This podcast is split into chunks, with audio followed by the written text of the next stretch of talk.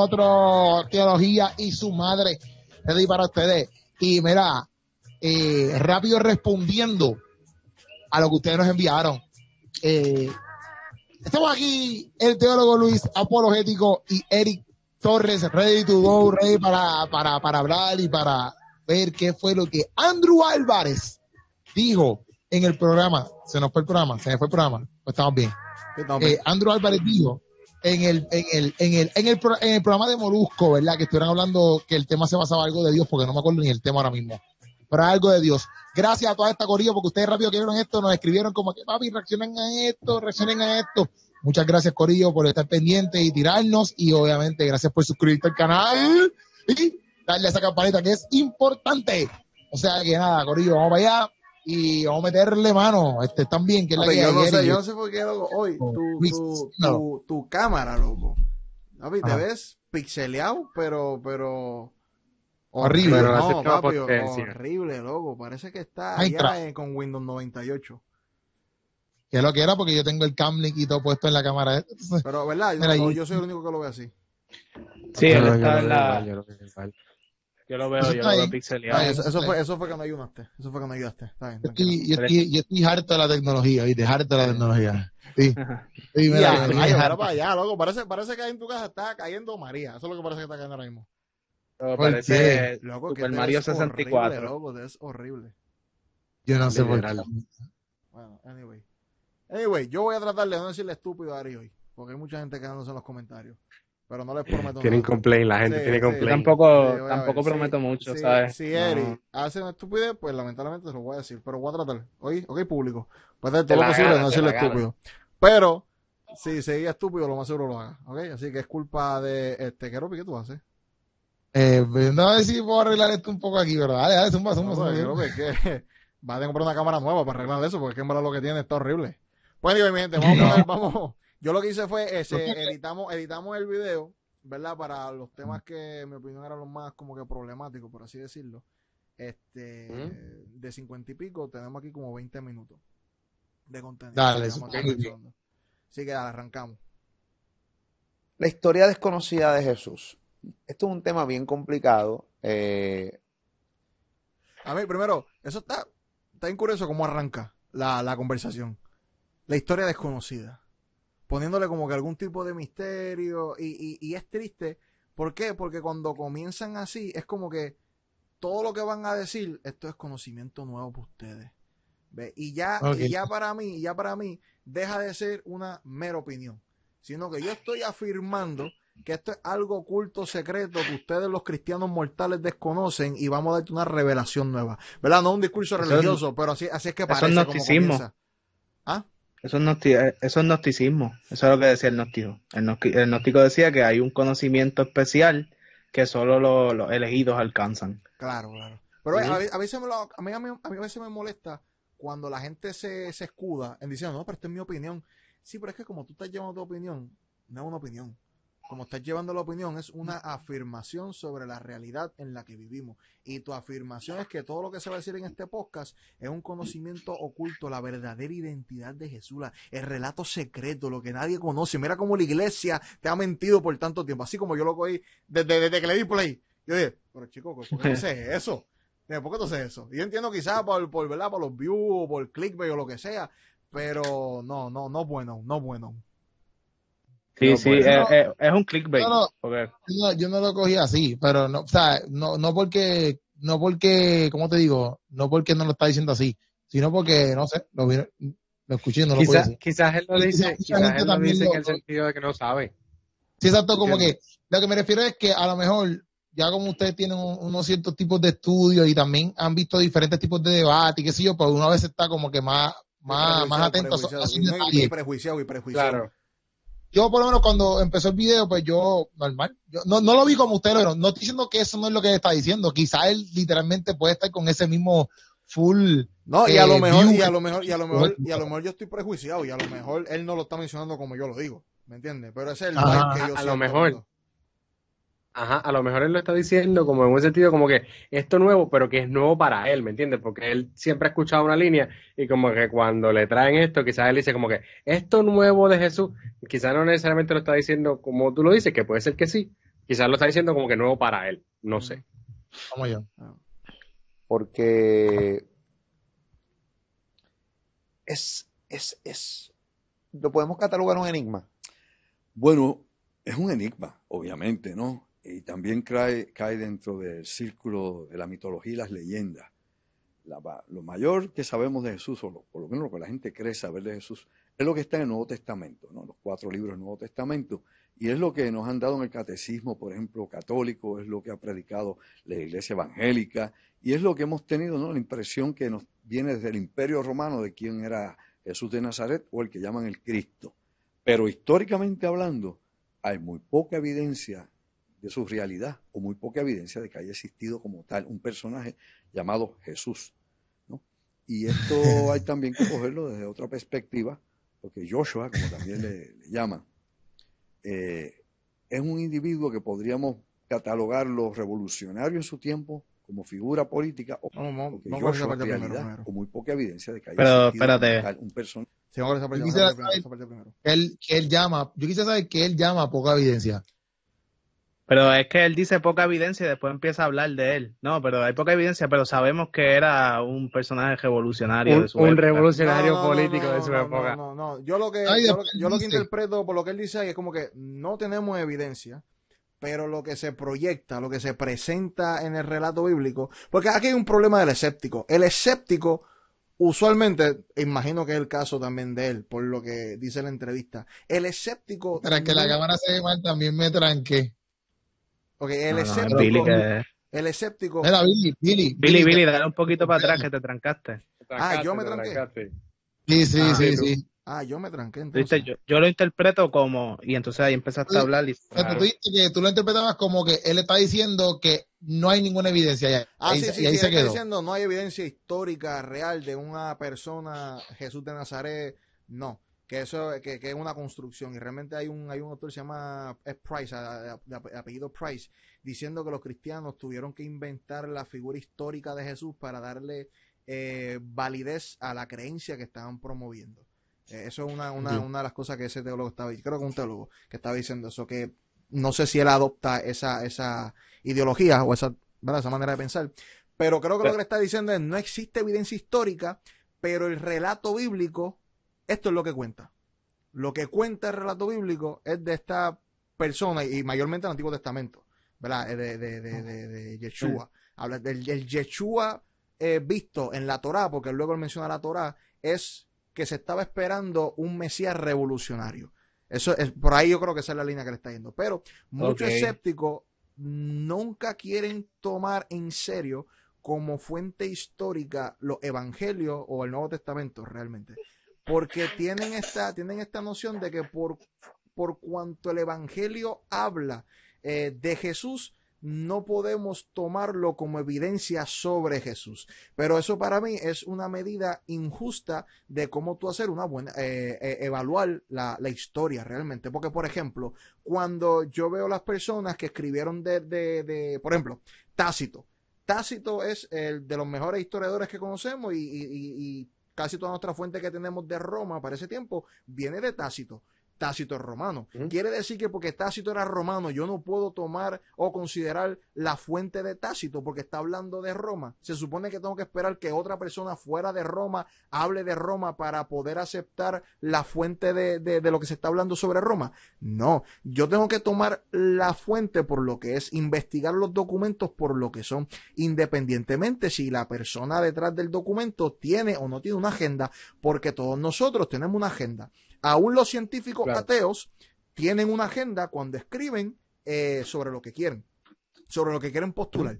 Pero no porque un científico ateo escriba algo, yo voy a decir, yo no voy a considerarlo porque tiene una agenda. No, yo tengo que tomar lo que tiene que decir la persona y entonces yo pasarlo por un filtro. ¿Ve? Los evangelios son documentos históricos.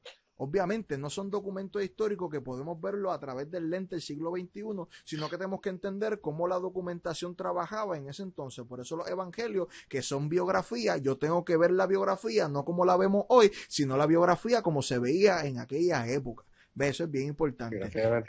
Exacto, Yo lo veo, yo, lo veo como, como, yo pensaba que él lo decía como que no hay suficiente evidencia histórica como en el sentido del papeleo, vamos a ponerlo como que, ah, de Jesús hay, por ejemplo, 50 papeles, pero, pero la demás historia. por eso es que te digo, por eso es que te digo.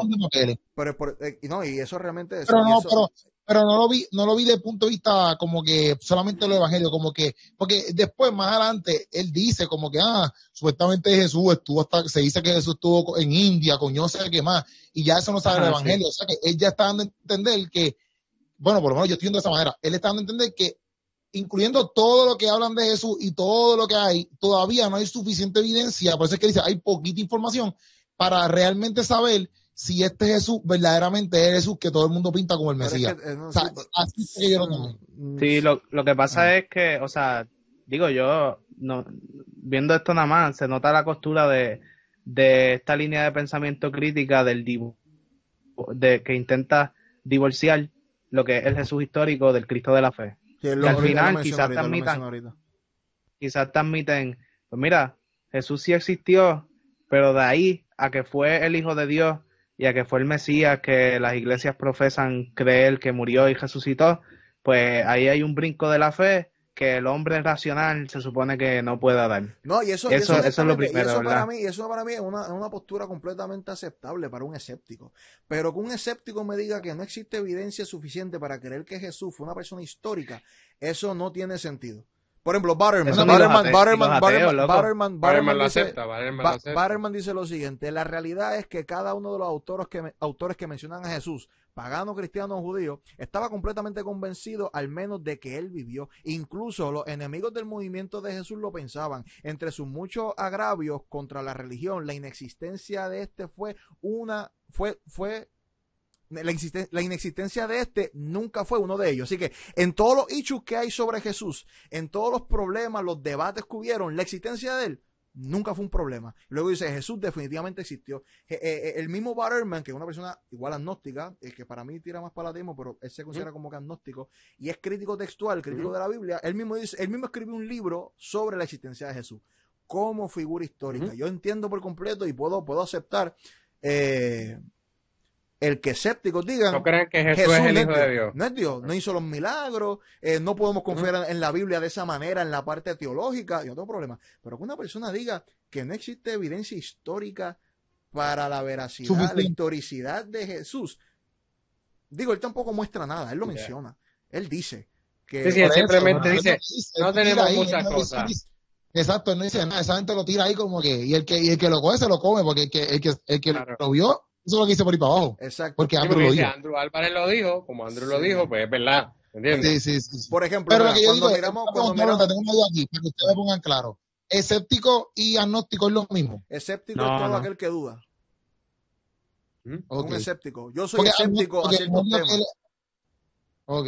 ¿Entiendes? Pero usualmente cuando se, cuando se habla de escéptico, por lo menos, por lo menos cuando yo hablo de un escéptico, a pesar de que yo soy escéptico en algunas cosas, me refiero usualmente a los ateístas y a los agnósticos.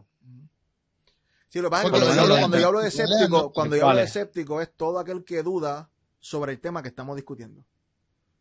Porque incluso pueden haber cristianos que abracen la fe por fe ciega y sean escépticos en ese tema. Mm. ¿Me entiendes? no, yo no tengo problema con eso. Este no, pero él es agnóstico. Agnóstico, digo, habría que ver su definición como tal, pero históricamente es aquella persona que dice que no sabemos, no, no podemos tener el acceso al conocimiento, ¿verdad? Esa, esa parte del conocimiento. En el video, él en el video dice de que él cree que sí hay un ser o seres superiores al ser humano y que algo lo creo, pero que pues no se sabe quién es. Eso es lo que dice en el video. Pero, Brad, entonces, para hablar de la, de la evidencia histórica, ¿por qué nosotros digo, nosotros, toda la academia realmente habla de un Jesús histórico, es porque, número uno, tenemos, no, tenemos un montón de textos de la antigüedad hablando sobre Jesús. Plinio el joven, eh, Plinio el viejo, eh, bueno, el viejo, Plinio el joven, eh, tenemos a Luciano, tenemos los padres apostólicos, un fracatán. Tenemos los autores bíblicos, tenemos los autores, autores bíblicos que sí se deben considerar como fuente histórica y eso podemos debatirlo después por qué podemos utilizarlo. Y como dice este Luis, tenemos las dos fuentes más importantes son Josefo y Tácito. Josefo, y él lo creo que él lo menciona y lo pasa como que no, lo que tenemos es algo, no, no, es, importante lo que tenemos, porque tenemos dos pasajes de Josefo muy importantes. Número uno, tenemos, y eso en antigüedades, en antigüedades, Josefo está hablando sobre cuando sentencian a Santiago. Y lo que está brutal es que en esa, en la, en la literatura, eh, Josefo identifica a Santiago como el hermano de Jesús el, el llamado el Cristo.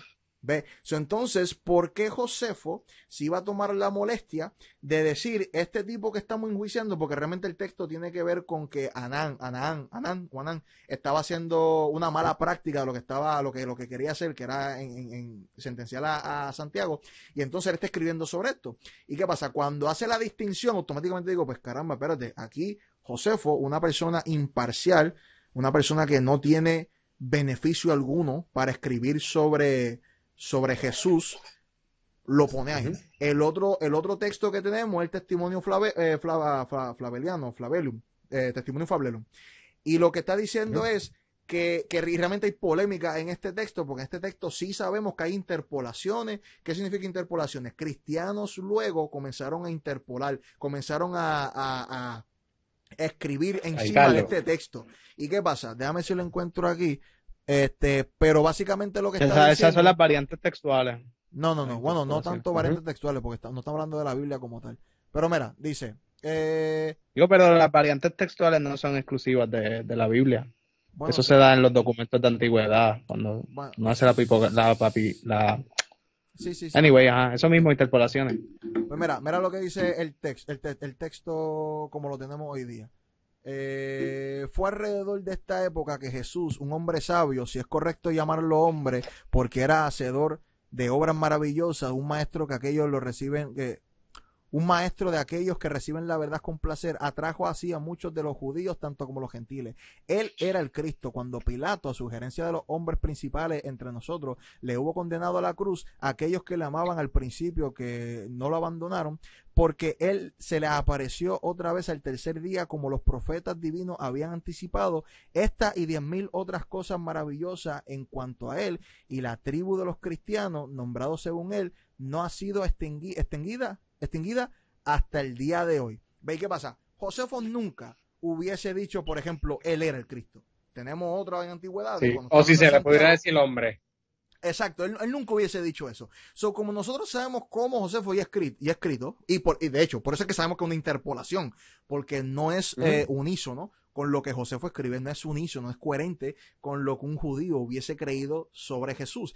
Pero sí eh, el testimonio está ahí de que existió un hombre llamado Jesús, de que fue sentenciado, ¿verdad? Para cuando estaba Poncio Pilato y en, mano de Poncio Pilato es mandado a la crucifixión. Y eso es lo que vemos, por ejemplo, en Lucas 3. Cuando Lucas 3 está escribiendo, él está diciendo, mira, en el año 15, cuando estaba Tiberio, eh, en manos de Poncio Pilato, de Poncio Pilato, ve, vemos que si el texto bíblico eh, intenta ser lo más honesto posible en dar estos detalles y es coherente con lo que tenemos en la historia. Si esto no es evidencia histórica, yo no sé entonces para él qué es evidencia histórica. ¿Qué se supone que nosotros tengamos para decir que es evidencia histórica? Porque de Sócrates, ¿qué tenemos? Escritos de los discípulos. Eso es lo que tenemos de Sócrates. No hay otra cosa.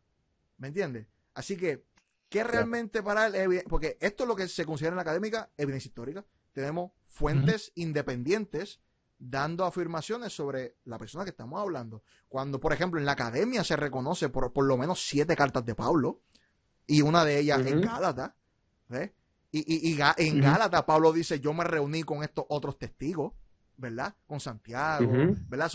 cuando tú ves la evidencia interna del texto bíblico, tenemos testigos oculares hablando sobre quién? Sobre Jesús, yo Jesús. yo, estoy, yo estoy cool con que no quieran aceptar la, parte de, la, de la divinidad, porque caramba, eso yo entiendo que es difícil. Y yo entiendo que eso no es algo que tú puedas aceptar de una. Pero no me diga que no hay evidencia histórica, caballito. No me digas eso. No, no me confunda la gente. No, no me digas eso. No, y que si no hay evidencia histórica de Jesús, pues contra, ¿sabes? Como que entonces de quién tenemos evidencia histórica, porque para mí Jesús es de los personajes históricos básicamente con, con un caso histórico de su existencia se dice, bastante sólido. Es, es el, el, ah, el, mejor attested, atestiguado creo que es. Yo creo que de, de la época, del, del eh, personas del primer siglo, creo que no existe persona con tanta documentación eh, que se pueda hablar sobre él, si no me equivoco. Creo que la otra persona que se hace un caso es de el mismo Josefo, pero Josefo tiene esto escrito. Y, y, y, la razón por la cual tenemos tantas copias de los, de los escritos de Josefo es porque en efecto habla sobre Jesús, o los mismos cristianos eh, preservaban esto y copiaban esto. ¿Ve? Porque hay una fuente hablando sobre Jesús. Hay, personajes históricos que se dan por sentado que existieron y se enseña de, lo que hicieron y todo. y nadie cuestiona nunca el hecho de su existencia. Y cuando vienes a ver tienen menos documentación o menos evidencia, por así decirlo, histórica eh, de la que tiene Jesús. Pero Jesús, o sea, Jesús no existió. Eso es lo que a mí me da a veces como que, no sé, me da risa. ¿Tiene otro comentario? Si no, para seguir. Jesús de Nazaret o el que llaman el Cristo. Pero históricamente hablando, hay muy poca evidencia de su realidad o muy poca evidencia de que haya existido como tal un personaje llamado Jesús. Eso también es otra cosa. El que exista poca evidencia sigue siendo evidencia. Ajá. ¿Entiendes? Eso hay que ver a qué él realmente le llama esa poca evidencia. Poca evidencia. Ajá, pues hay que ver, porque cuando tú comparas, por ejemplo, ah, existe poca evidencia de manuscritos tempranos. Ok, es poca evidencia. Pero si lo comparamos con los otros documentos del siglo I, yo tengo mucha evidencia. ¿Ves? un montón. Yo tengo, o sea, del siglo I no tenemos documentación eh, como tal, pero de temprano, cuando yo comparo, por ejemplo, los documentos del siglo II, que es lo más temprano que tenemos, eh, bueno, hay, hay, hay, un caso para, para, el, para el papiro 52, unos dicen que es del 90. El 52, hay, gente que lo pone en, el finales del siglo I. Exacto, puede ser. Yo, pues, si tomamos el caso de, de, de que fuese el siglo II para el año 120, 150, y vemos, como quiera, aunque sea siglo II, es bien temprano. Sí, no, claro, cuando vemos la colección, por ejemplo, de los, de los manuscritos alejandrinos de Alejandría, que son del siglo II, siglo III, son pocos, pero ok, cuando yo veo qué tanto tiempo pasa de entre Jesús a esos documentos, es bien temprano. Estamos hablando de 150 años. Y cuando comparamos eso con cualquier otro autor clásico antiguo, eso es mucho. ¿Ves? Sobre está diciendo es poca evidencia, pero poca evidencia ¿en qué contexto? Poca evidencia contra quién, comparándolo con qué. y, por ejemplo, en el caso de eso, de 52, eh, están los eventos que es el, ¿verdad? Detrás del texto, que es lo que hizo Jesús. Pero cuando se cristaliza, que es que se escribe, viene a ser eh, la segunda mitad del siglo I. So, se viene a escribir, ¿verdad? Vamos a ponerle que Jesús murió en el 30 eh, después de Cristo. Eh, y eso se escribe 76 al 90. So, el texto está ahí mismo prácticamente, no está a 40 años de, de, cuando se escribió. Honestamente, y honestamente, el caso es que se escribe, cuidado si a 20.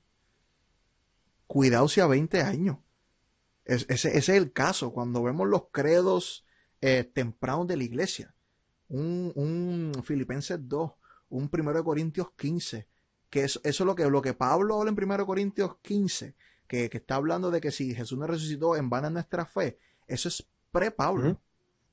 Eso es antes de Pablo. Filipenses 2. Sí, eso era un himno de la iglesia. Sí, con Filipenses 2, que él dice, mira Jesús no tomando en consideración siendo, siendo Dios, sino que se rebajó. Eso es pre-Pablo. ¿Ve? Eso es, Esa es la cristología antes de un canon bíblico, antes de las cartas de Pablo. Y probablemente ah, esto era, esto era lo que se predicaba. ¿Ve? Así que esto es antes de esto. Por eso que Pablo, cuando escribe 1 Corintios, dice, lo que yo recibí, se los doy a ustedes. Esto, esto es bien temprano. Cuando tú ves, por ejemplo, y tú estudias el libro de los Hechos, el libro de los Hechos lo escribe quien lo escribe Lucas. Y Lucas, siendo el, el, intérprete que estaba con Pablo, es curioso que él escribe el martirio de Esteban, pero no de Pablo. Es curioso que se habla el mensaje de Jesús le dice a los discípulos, los van a perseguir, pero, pero, qué bueno cuando esto ocurra. Que, que bienaventurado cuando ocurra esto, ¿verdad? Eh, si quieres guardar tu vida para ti, la perderá, pero si la pierdes a mi causa, vas a encontrar la vida. Eso es lo que dice Jesús. Pero qué curioso que en Hechos no se habla de la destrucción del templo en el año 70. Ujú. Caería bien ahí. Si Jesús había dicho que el Claro. templo se iba, se iba a ser destruido y luego iba a levantarse en tres días, caramba, esto pone a Jesús como un profeta. Porque no lo pusieron. Fuese excelente. Entonces, pues, lo más, lo más razonable es que el libro de los Hechos se escribe antes del 70, se escribe antes del 62-65 que ahí muere Pablo. Fue antes de eso. ¿Me entiendes? Y cuando tú tienes estos credos, que por ejemplo, Primera de Corintios 15, se dice que puede ser que, que ese credo está de los primeros seis meses hasta los primeros eh, año y medio, dos años de la cruz del Calvario. ¿Ves? So, tenemos algo que nos dice, mira, este, este es bien temprano. Nosotros no esperamos 100 años, como él está diciendo en la entrevista. Y aún esperando 100 años, estamos mejor que cualquier otro documento histórico. Y a Aún tal espera- nivel, Aún esperando eh, 100 años, aún esperando 100 años. Pero no esperamos 100 años. Y, y a tal nivel, el hecho de 1 Corintios 15, yo hice un trabajo acerca de 1 Corintios 15 comparándolo con Marcos 16, hablando acerca del término de la resurrección cuando habla sobre que Jesús se había levantado. Eh, y dentro de ese estudio que realicé para una de las clases de la maestría, eh, se encontró que cuando ah, están estas diversas tradiciones, ¿verdad? Que Corintios trae de una tradición mucho antes que Marcos, porque Marcos escribe después del año 70, para, para ser modestos, ¿no? Después de la caída del templo. Este, si somos modestos en ese sentido, podríamos decir que dentro de las tradiciones orales que estaban corriendo en el primer siglo, la tradición que narra Marcos, que narra Marcos eh, de la cruz de, del levantamiento de Jesús, de la resurrección, es pre-paulina. O sea, la tradición que marca, que habla Marcos en Marcos 16 acerca de la resurrección de Jesús es aún inclusive antes de Primera de Corintios 15, pero en una tradición oral. Ah. Corintios es primero porque Corintios lo escribió, pero en tradiciones orales, dentro del sistema que estaba sucediendo cuando pasa toda la resurrección de Jesús, la iglesia lo primero que creía era la tradición que tenía, que recoge Marcos en Marcos capítulo 16. Así que tenemos escritos y tenemos cosas escritas y puestas que la iglesia las cree desde meses, días después de que Jesús resucita. ¿Me entiendes? Mira, las dataciones, Sí, son, las- las- dataciones, las dataciones son las siguientes. En Mateo tenemos de principio del 60 al 80. Esa es, esa es la, la datación. Cuando hablamos de datación es la fecha, lo que se, lo que se, se, se estima De cuando fue la escribe. fecha que se escribieron.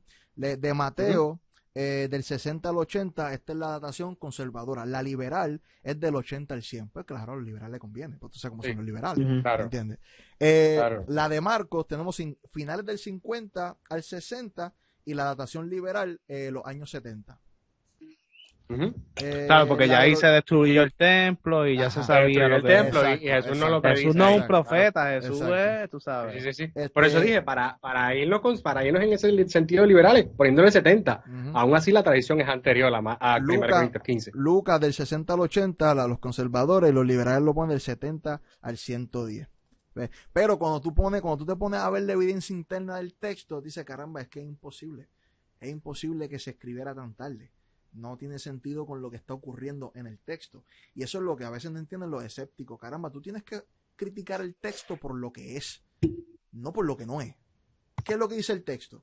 Vamos, vamos a estudiar el, estilo del texto. Vamos a estudiar qué es lo que está diciendo el autor. Vamos, vamos a estudiar qué está pasando contemporáneamente con esto. Y vamos, vamos a despejar para X a ver cuál es la mejor respuesta sobre lo que estamos analizando. ¿Me entiendes? Y honestamente, cuando tú te pones a ver eso que digo de, de los libros de los hechos, y no se incluye la muerte de Pedro, de Pablo, no se incluye la destrucción del templo, que el templo era sagrado. Eso era bien importante. ¿Cómo tú vas a decir que eso no se iba a incluir? ¿Entiendes? Eso no tiene sentido, no tiene lógica. Pues caramba, mínimo, el libro de los hechos se escribe ante el templo. M- Mínimo, De- mínimo. De hecho, la, tra- la situación del templo es tan importante que la mayoría de los teólogos establecen que cuando se destruye el templo es cuando comienza a ver la separación de los cristianos y comienza a decir, espérate, eh, ahora vamos a ser cristianos y no necesariamente vamos a ser judíos. Mm. ¿Entiendes? Y esos son los liberales que dicen que para el año 70 y algunos dicen que después. Pero todos marcan de premisa el año 70 cuando se destruye el templo. Mm. ¿Me entiendes? A ese nivel es de importante. Ahora, a mí- a mí y lo si que no me- está a mí escrito lo en que- hechos, ¿me entiendes? Pero a mí lo que me, lo que me quilla, lo que me molesta es, ok, vamos a poner esos parámetros sobre el Nuevo Testamento. Si esa es la regla de juego, no podemos confiar en ningún documento antiguo. En ninguno. En ninguno. Exacto, porque si esto, si esto es poco y si esto no es confiable, y, y, pues en estándares de, de textos antiguos, Ninguno nin- sirve. o sea, es- ninguno sirve, porque sirve. ninguno llega a- al nivel de confiabilidad que tiene el Nuevo Testamento. Ninguno sirve. De hecho, yo tengo por aquí, eh, para por ejemplo Tácito. No, y, y- Ajá. y eso, eh, perdóname que te interrumpa, pero que eso es lo que estamos puntualizando, que él se para ahí y dice, no, porque este, lo que sabemos, si es que lo sabemos del- de, de- por los libros del Nuevo Testamento, entonces trata de minar la confiabilidad y la eh, histórica de, de los evangelios específicamente y del Nuevo Testamento. Ujú. Y la realidad es que no, o sea, el, el Nuevo Testamento es un documento históricamente confiable y de hecho probablemente sea el documento de antigüedad más históricamente confiable en la historia de la humanidad. Mira, por ejemplo, Livio. Livio vivió del, de- del 64 al 59 antes de Cristo al 17 después de Cristo. Y habla ¿verdad? de la historia de Roma, uno de los grandes historiadores de Roma. ¿Y qué pasa? El manuscrito más antiguo es del siglo IV después de Cristo. Estamos hablando 400, 300 años por ahí. Este, y aproximadamente tenemos 473 manuscritos. ¿Ok? 300, 400 años, 400 y pico de manuscritos. Tácito, el historiador más importante, considerado por muchos, el más importante de- del segundo siglo de Roma, su obra se llama Anales. ¿Y qué pasa? Él vivió aproximadamente del 56 al 120 después de Cristo. Las obras más antiguas son, los de, son del 1 al 6 de Anales y tenemos que esperar 850 años. Ujú. 850 años para, los, para esos primeros seis. Porque esperamos mucho más para los demás. Y tenemos alrededor de cuánto era? Unos 34. Unos 34. 34. 34 manuscritos. Cuando nosotros vemos el Nuevo Testamento, el Nuevo Testamento, el, creo, si no me equivoco, el más completo es el Códice Sinaítico, que es para el siglo, para el siglo IV. Eh, yo creo que es el más completo. No me acuerdo si es eh, eh, Códice el, el Vaticano o el Sinaítico, uno de los dos. Es uno de los más tempranos, pero creo que los dos son para el siglo IV. Tenemos alrededor, Sí. cuando vemos, cuando vemos manuscritos, manuscritos, este, citaciones por los, por los padres apostólicos, ese tipo de cosas, tenemos alrededor de, de 30.000 manuscritos. Bueno, eso es, eso, es, eso es sin tomar en consideración los padres apostólicos. En solamente en el griego tenemos como a 6.000, como 6.000 manuscritos. En el, griego en el, grie- son. en el griego. Eran, en 2019 eran 5.620 y pico, pero eso ha subido, porque sigue subiendo Entonces, con, cuando cada- con los consideramos, hallazgos cuando consideramos, cuando consideramos lo, lo- eh, creo que el siriaco, el cóptico, los diferentes, el latín, cuando Ajá. consideramos los diferentes idiomas que tenemos sobre el texto, está por los veintipico mil, treinta y pico mil manuscritos. ¿Entiendes? Estamos, estamos mucho, en una posición mucho mejor que cualquier otro No, documento. y, y no sé si ya lo mencionaste, pero la cer- y, y, y lo estábamos hablando ahorita, que la cercanía al texto, o sea, en estos otros casos era de 500, 800 años del evento, Ajá. de cuando se escribe a, a cuando se, a- al manuscrito que tenemos, y en el caso de la Biblia, el más cercano, eh, siendo conservador, está quizá a unos 40 años de cuando se escribió, Eh, y podría estar a unos 20 o 25 años, Estoy hablando del P, el P- el P52. P52. P52. Sí, pero sí. por los, pero por los, sea, tenemos manuscritos de ese, de esos primeros de 50 años para adelante son los manuscritos que No, y tenemos hay- y algo bien de, importante, algo bien importante, porque cuando hablamos de manuscritos, no tan solamente hablamos de fragmentos como el P52, porque el P52 es un fragmento, es chiquitito, pero Sí, en promedio, en promedio, los manuscritos del Nuevo Testamento son de 400, 460 páginas, en promedio. So, no estamos diciendo que todos son fragmentos, ¿ok? Sí hay fragmentos, obviamente los más tempranos son más fragmentados, pero en promedio nuestros manuscritos son 460 no, y, páginas. y hay gente que empieza, pues, no, pero es que esos manuscritos no se han preservado y entonces la Biblia que tenemos ahora, las traducciones no son confiables. Pero entonces tienes cosas como, por ejemplo, los, los rollos del Qumran, Mm. que fueron unas vasijas que, que se habían encontrado que tenían unos, unos rollos preservados eh, de, de unas escuelas de, de esta gente como lo fue Juan el Bautista, que eran este, ¿cómo que se llama ese grupo religioso? Los Eso eran los, los esenios. los esenios, de ese, grupos de esenios que se dedicaban a preservar el texto y se conservaron unas vasijas con, con este, con los rollos y todo eso son los rollos de Qumran, lo, lo pueden googlear después. Y este, y nada, cuando se encuentran esos rollos, supuestamente por accidente, yo no sé, yo creo que es una historia inventada, pero se encontraron. y este, eh, y nos dimos cuenta de, de que la preservación del texto, pues eso, esos, esos manuscritos eran bien antiguos, este, la preservación del texto, como la tenemos, es mucho más de lo que nosotros Pues, pensábamos. para, para darle un poquito de contexto a la gente, eh, eh, los textos más antiguos que teníamos del Antiguo Testamento era siglo XII, siglo XIII, siglo XI, así que estamos hablando eh, 1300, 1200, 1000, 1100 años después de Cristo. Pero por ejemplo Jeremías fue antes, Isaías fue antes. Y si se encuentra, por ejemplo, si no me equivoco, un rollo de Isaías del año 200 antes de Cristo. ¿ok? So, estamos hablando que para el rollo que teníamos, o sea, el documento que teníamos, este es, es mil años, mil doscientos años previo. Y es, es prácticamente igual. Las diferencias son Exacto, que, son que eso, eso fue lo sorprendente, que cuando cogen estos manuscritos bien antiguos, que la gente decía, no, pero es que nosotros no sabemos lo que decían y eso no se ha preservado, se ha cambiado y qué sé yo. Pero ¿sabes qué? Cuando cogieron el manuscrito bien antiguo antes de Cristo y cuando cogen el, el libro, tú estás hablando de Jeremías, ¿verdad? De Jeremías. Creo que Isaías, creo que, creo que Isaías. Creo que el caso es el de cuando Isaías. cogen el de la- las traducciones que tenemos y lo que tenemos ahora, básicamente se preservó el mensaje completo. Ujú. La- la- las diferentes interpolaciones y variaciones textuales son de carácter mínimo, que no tienen importancia realmente en lo que es eh, este el peso del mensaje y lo que quiere decir. Y, nos, y, realmente son unas cuantas, pero son de un carácter tan mínimo que no importa. O sea, el mensaje bíblico se preservó prácticamente y, y más en de un Qumran, y en Qumran 96%. estaban pasando otras cositas bien interesantes, después vamos a tocar luego, que, que, que lo que parece ser es que lo que quería hacer esa población, esto lo habla el doctor Lee Martin, él, él es como que el duro en este tema, y él lo que habla es de que parece ser que esta gente estaba intentando hacer una traducción más friendly, ¿me entiendes? Una traducción en la cual se entendiera el mensaje y comenzaron a hacer ciertos, ciertos cambios pero era con ese propósito. No, no, no se despega realmente del mensaje, sino que había una, un intento de interpretación para, para, para la, la comunidad. Esto lo habla Lee Martin, en verdad está, no me acuerdo si es Lee Martin o, o Richard Buckham, pero está, está brutal. Porque en los hallazgos, mucha gente habla, no, porque el Qumran se encontraron, hey, no favorece, ¿ok? No utilice eso pensando que eso es malo para nosotros. No, no, no, no. Nos favorece, ¿ok? Pero nada, vamos a seguir con el, con el video porque hemos hablado de muchos temas que él habla y no hemos puesto el video.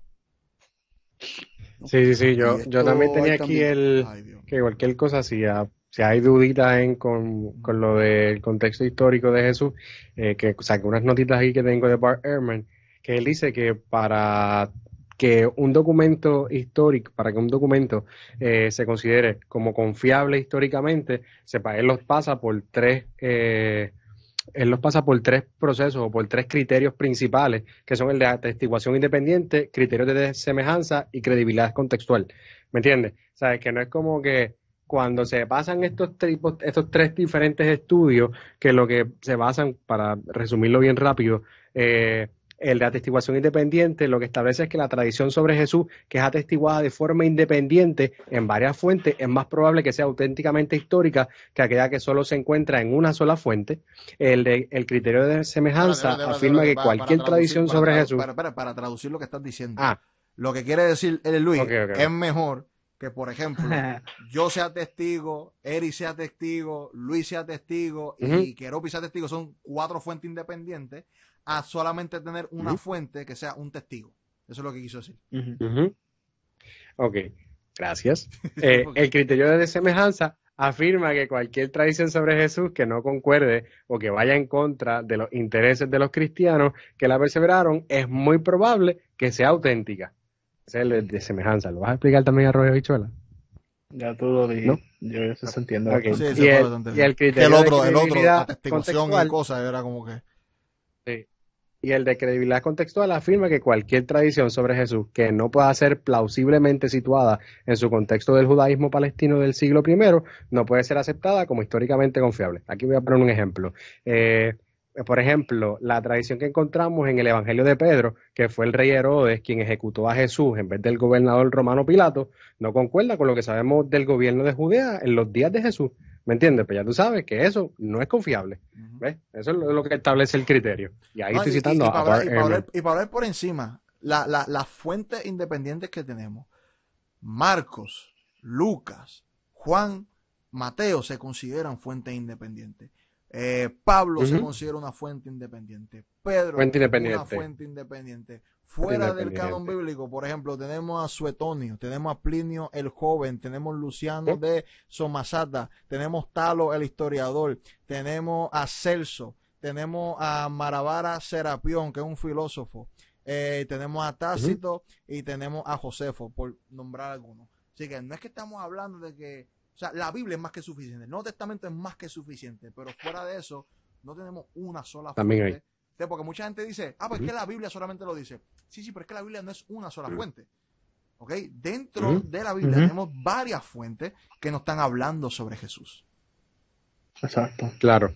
Y, para los que aún así quieran buscar más información, Bart Ehrman, The Historical Jesus, eh, y es un tipo que también es agnóstico, ¿me entiendes? Y afirma este tipo de, de, cosas, que igual que Andrew Álvarez, que es agnóstico, o afirma ser agnóstico, eh, y afirma lo contrario.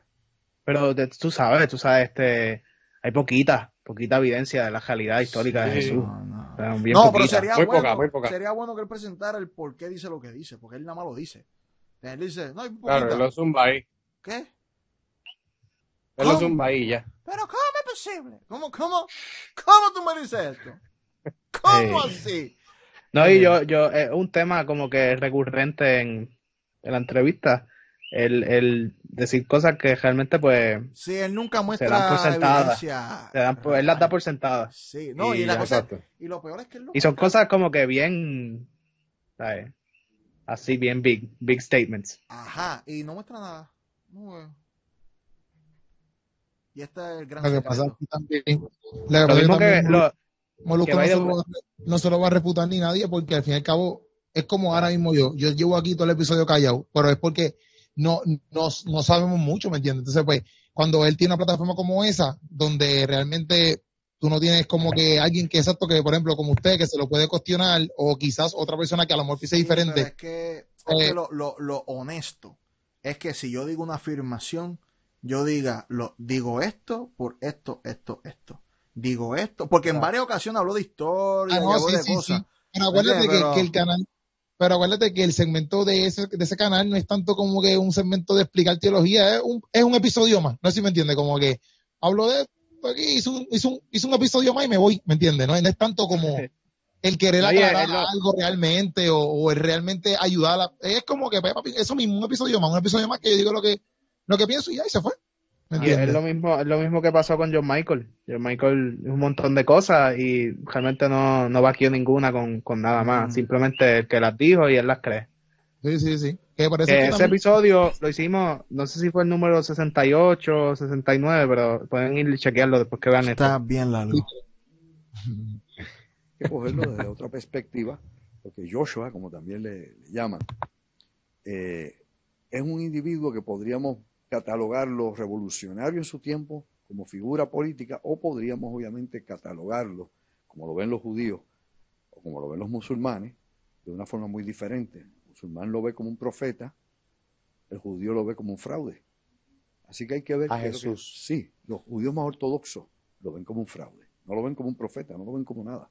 Recuerda que está gente que lo ve completamente de este tema. De hecho, el Talmud, si no me equivoco, habla mal de eso también. Posiblemente puedan parecer algo eh, absurdas, por llamarlo de alguna manera, pero eh, no sabía que los judíos veían a Jesús no todos los judíos. como un fiasco. los ortodoxos y los ultra ortodoxos, podríamos decirlo. Pero se puede decir que la mayoría de los, judíos, no creen en, Jesús como, como divino ni nada por Claro, como Dios, pero quienes piensan que es un fraude o algo así, ultra ortodoxos.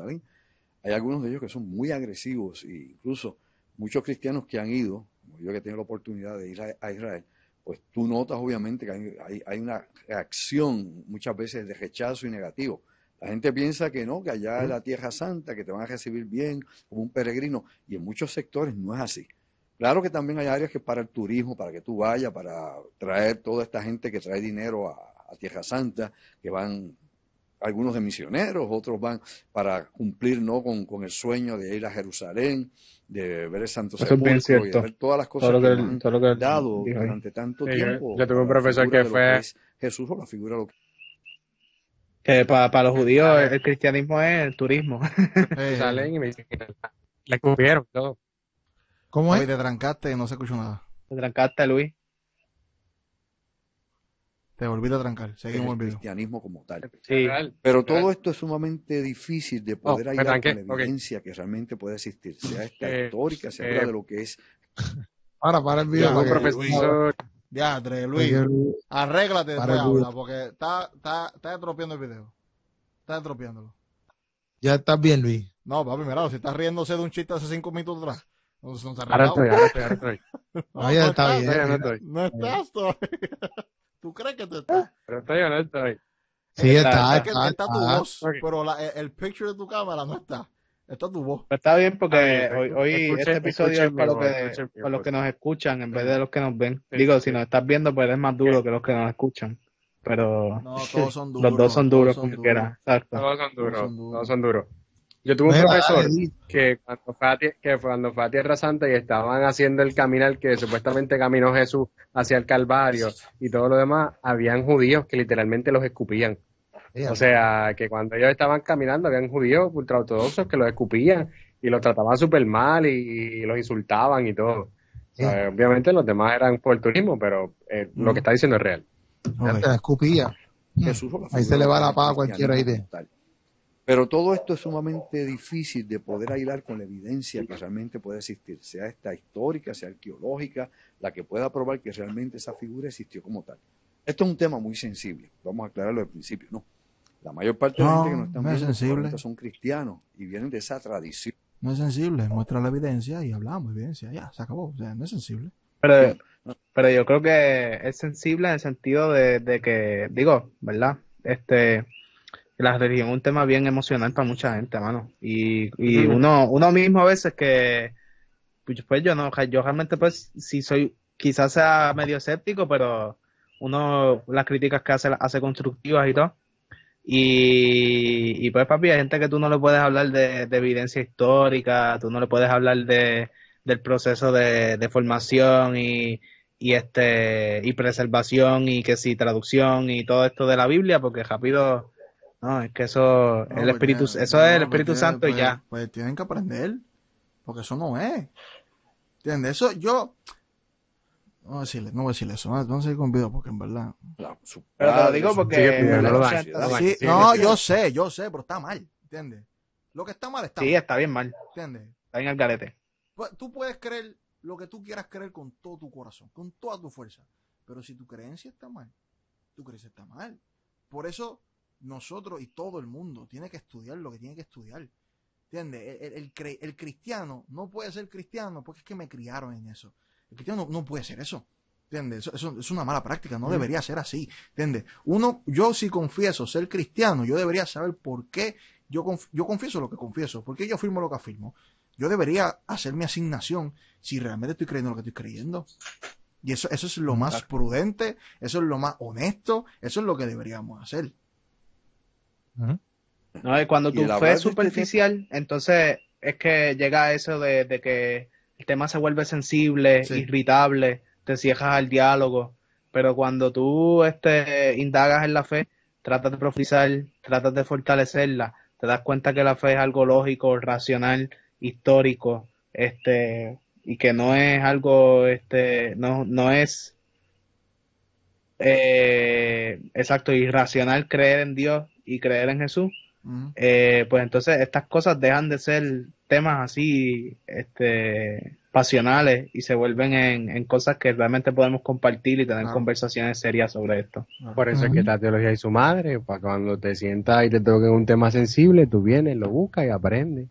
Orientas. Para eso estamos.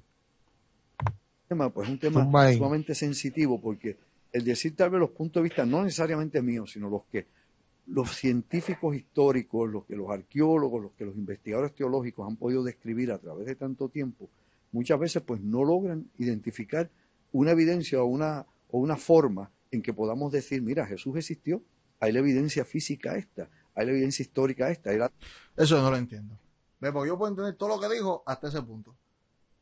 ¿Cuál es, cuál es el- el- la zapata, el soporte para que él diga de que no, mira, no hay, o sea, no es, no es mi opinión, es lo que dice la comunidad. La comunidad académica, la comunidad científica, es lo que te dice, histórica, lo que te dice es que no hay evidencia para este tipo. Eso es lo que está diciendo. Sí. Eso es lo que está diciendo. Bueno, quizás es la, la comunidad Ya, que él estudió solamente. no sé. ¿Me Pero yo entiendo que ahora, ahora yo entiendo que él está diciendo que sí, que hay evidencia. Está esta evidencia, está esta otra evidencia. No, no, no, él está está diciendo que diciendo no. Que no. Está diciendo que que está no. diciendo, está Ah, diciendo pero que es un tema sensitivo porque tú lo que estás creyendo lo crees por tradición. Eso es lo que está diciendo. Sí, sí. No, eh, eh, está evidencia. diciendo- eh, eh, Es lo que me que no hay evidencia, que no hay evidencia. Él dice que no hay evidencia ahora. Ahora sí dice como que. Que hay evidencias de su no evidencia. no, no, no, no, que no hay Esa- evidencia. Ok, ok, ok. Porque él dice, está esta evidencia, está esta evidencia, pues él dice como que, ah, está esta evidencia de que no existió. Y esta otra evidencia de Dale que no para atrás para que Eric vea y Ah, escuche no. No, no, no, no, sí. no, no le des para atrás. No, dale para atrás. No, pero si, Sí, sí, si tú confundiste a gente, ¿me entiendes? Si tú estás confundiendo a alguien aquí ahora, vamos a ver para atrás. lógica la que pueda probar que realmente esa figura existió como tal. Esto, todo esto es Santo Sepulcro y de ver todas las cosas que canta, que van peregrinos, y en muchos sectores no es así.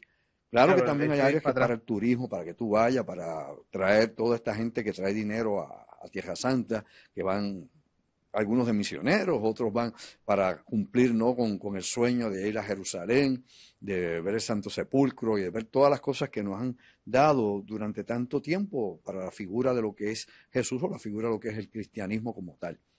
Pero todo esto es sumamente difícil de poder aislar con la evidencia que realmente puede existir, sea esta histórica, sea arqueológica, la que pueda probar que realmente esa figura existió como tal. Esto es un tema muy sensible, vamos a aclararlo al principio, ¿no?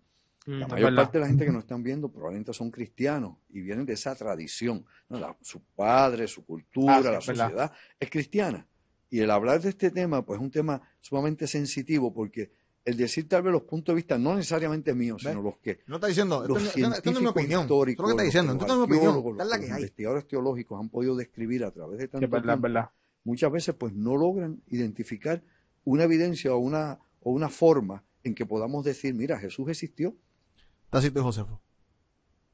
Fuera de la Biblia. Sí, sí. Tá- Tácito y Josefo son dos, dos fuentes que se utiliza No, pero es que como quiera el mismo el dice, Él, el él mismo- dice, él dice, no existe una fórmula, y ya nosotros citamos la fórmula de Bart Ehrman de cómo poder decir que es un documento histórico Sí, no, no de la antigüedad. Entiendo, no entiendo.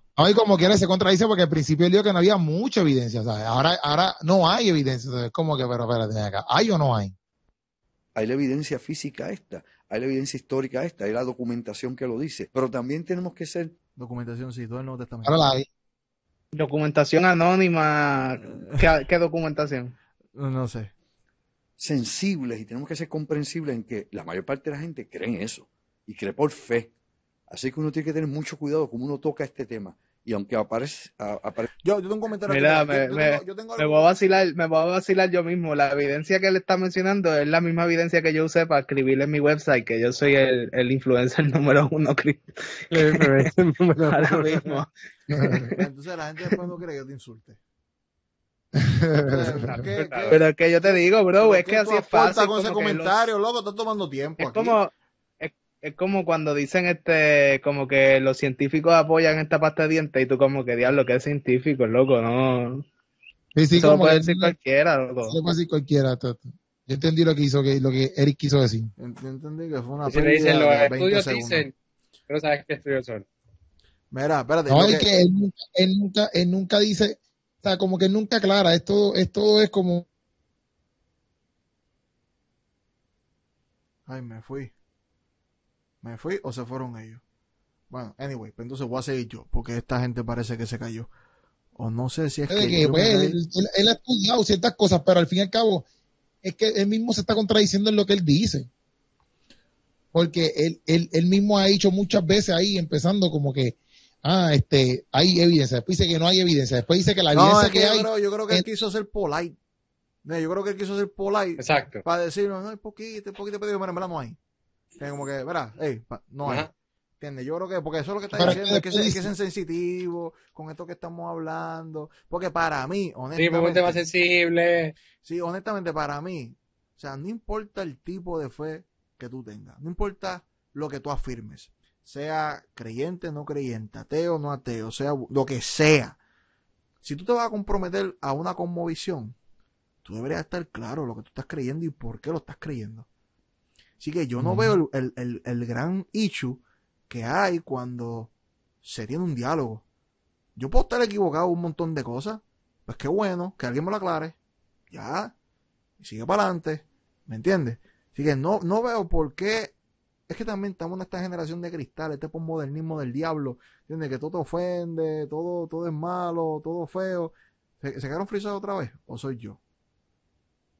está fuera. ¿Se creen que Por eso, pero cuando él conecte, él conecte. Ah, ya, ahora, ahora volvieron. Ah, no, porque la cámara me está viendo y estoy hablando a fuego aquí. ¿Entiendes? Anyway, vamos a Sí, seguir no, eso video, es lo que yo vamos a estaba seguir. diciéndole. No sé Aparentemente tú esto puede ser crudo para algunos, para otros puede ser revelador porque puede traer una información que no conocías.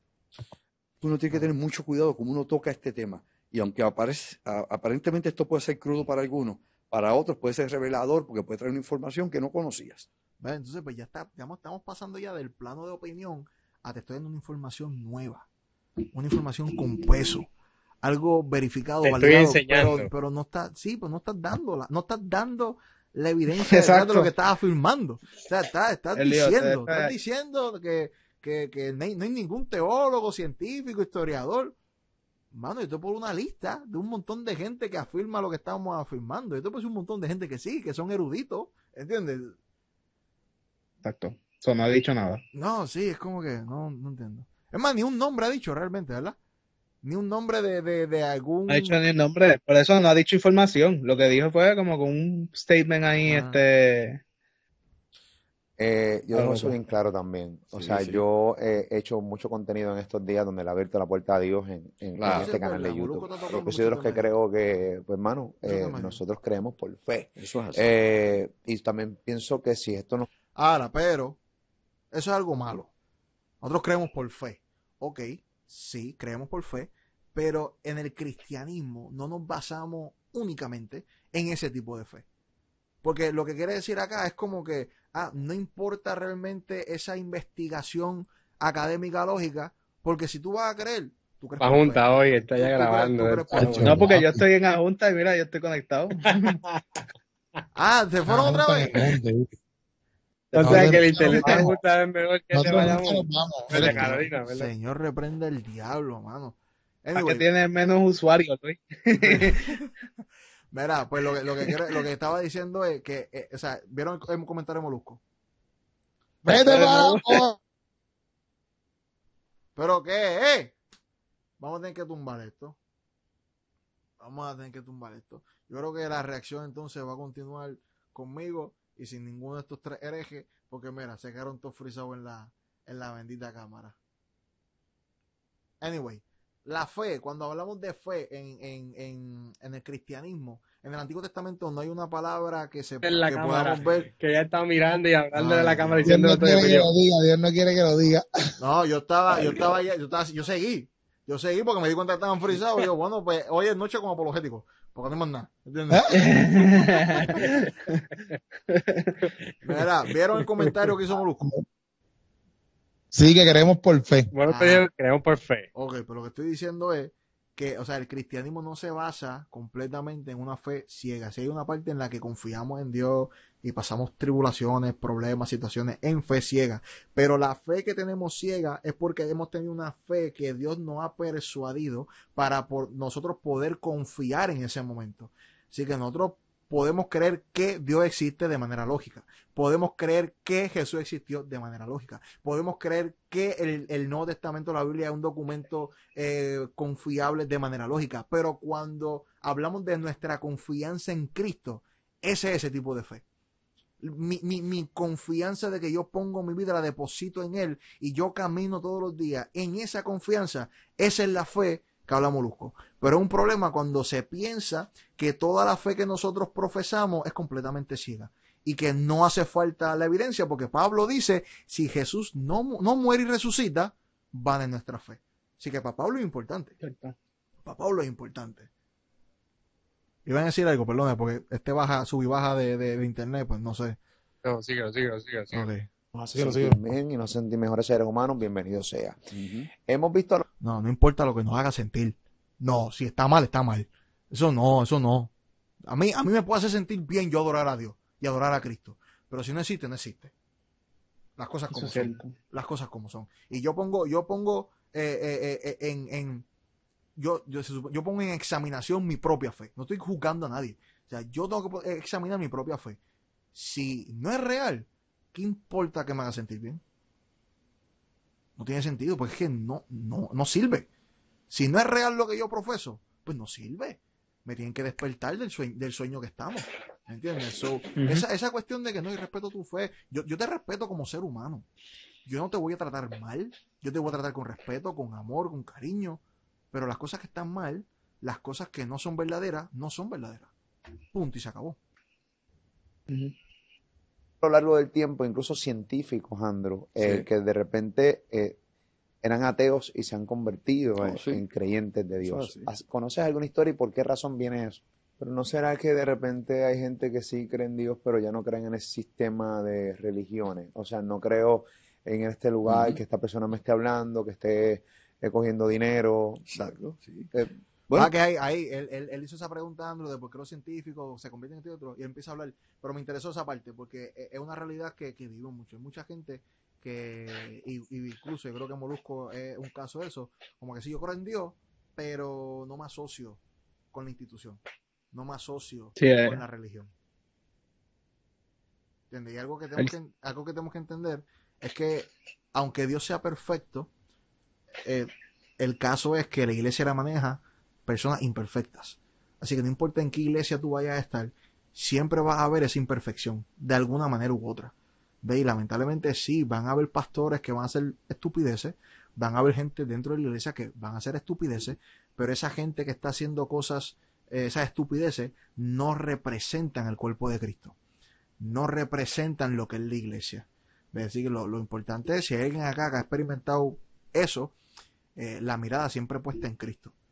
Ahí es donde está nuestra fe, ahí es donde está nuestra confianza, no en el ser humano. No, y, que si no podemos realmente como que llegar a mal a esas personas que quizás no cumplen con nuestras expectativas o qué sé yo, este, o, literalmente pues las personas en nuestra comunidad de fe, este, ¿cómo vamos a llegar a mal a Dios?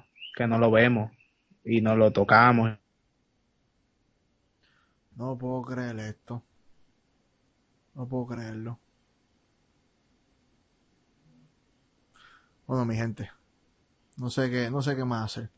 No sé qué decirle. Esta internet está satánica, diabólica. Vamos a ir con el video. Vamos a ir con el video. Y yo sigo reaccionando acá. Mírate a ti mismo. ¿Tú practicas alguna religión formalmente? no. No vas a una iglesia formal, ¿verdad? Muy poco y voy cuando voy, voy a la iglesia católica. Yo igual. yo no pertenezco a ninguna religión. Digo, a veces voy a la iglesia católica porque hay una boda, un amigo, un bautismo y voy, no, cosas así, pero realmente no estoy atado a ningún concepto ni a ninguna religión. Soy agnóstico en ese sentido. Y agnóstico no es ser ateo. yo dudo de todo, obviamente, por, la vida misma que uno vive. Para mí. Yo tengo preguntas, tengo dudas. Yo creo que la vida está llena de dudas. Yo no creo que eso es una buena eh, definición de agnóstico. El preguntar todo, porque agnóstico realmente es que no tenemos acceso al conocimiento. O sea, no, no podemos, no podemos conocer. No sé. No, pero también hay. Sí, que tú dices que parece un agnóstico sincero. En ese sentido. No, porque, porque, es, lo, porque es lo que está diciendo, soy agnóstico y es que me pregunto todo. No, sí, porque no es la, no es la definición, no es la definición de agnóstico. Agnóstico es uno que piensa que no sé, el ser humano tiene acceso a ese conocimiento. por ende, no sé, no sé, no sé. Pero él sabe, porque está firmando cosas de Jesús. Así que él sabe. Por eso. No, pero es que también el mismo, bueno, quizás esto es una brutalidad mía, pero yo Como que él dice, yo dudo de todo. Entonces, pues todo lo que tú acabas de decir hace como 15 minutos, ¿cómo tú lo das por hecho? Debería dudar, debería dudarlo. ¿Entiendes? Debería, debería dudarlo. Pues, tú, lo estás diciendo, súper con, una convicción, ¿me entiendes? Como que no hay, no hay historia, no hay esto, no hay lo otro. Pero, ven acá, tú no lo dudas todo. ¿Cómo tú sabes si eso? Si eso es verdad, porque tú lo dudas todo. Sí, no, definitivo. No, y eso, eso va con un comentario que dice, yo creo que ahora. Yo no soy agnóstico en ese sentido. Y agnóstico no es el ateo. O sea, yo dudo de todo, obviamente, por, la vida misma que uno vive. Para mí, yo tengo preguntas, tengo dudas. Ah, no, escuchándolo ahora, yo no creo que eso fue, no, no, yo no creo que lo dijo como definición de agnóstico. No, yo soy agnóstico y lo dudo tú. No, no, creo que fue, no fue definición, no fue definición. Ahí me, me, me da culpa, me da culpa ni a ninguna religión. Soy agnóstico en ese sentido. Y agnóstico no es ser ateo. yo dudo de todo, obviamente, por, la vida misma que uno vive. Para mí. Yo tengo preguntas, tengo dudas. Yo creo que la vida está llena de dudas. Yo creo que debemos preguntarlas. Incluso yo le pregunto a personas bien creyentes. Yo tengo dudas de esto. Pero no por eso te voy a cerrar las puertas a ti ni me las voy a cerrar a la mía. Yo creer en Dios.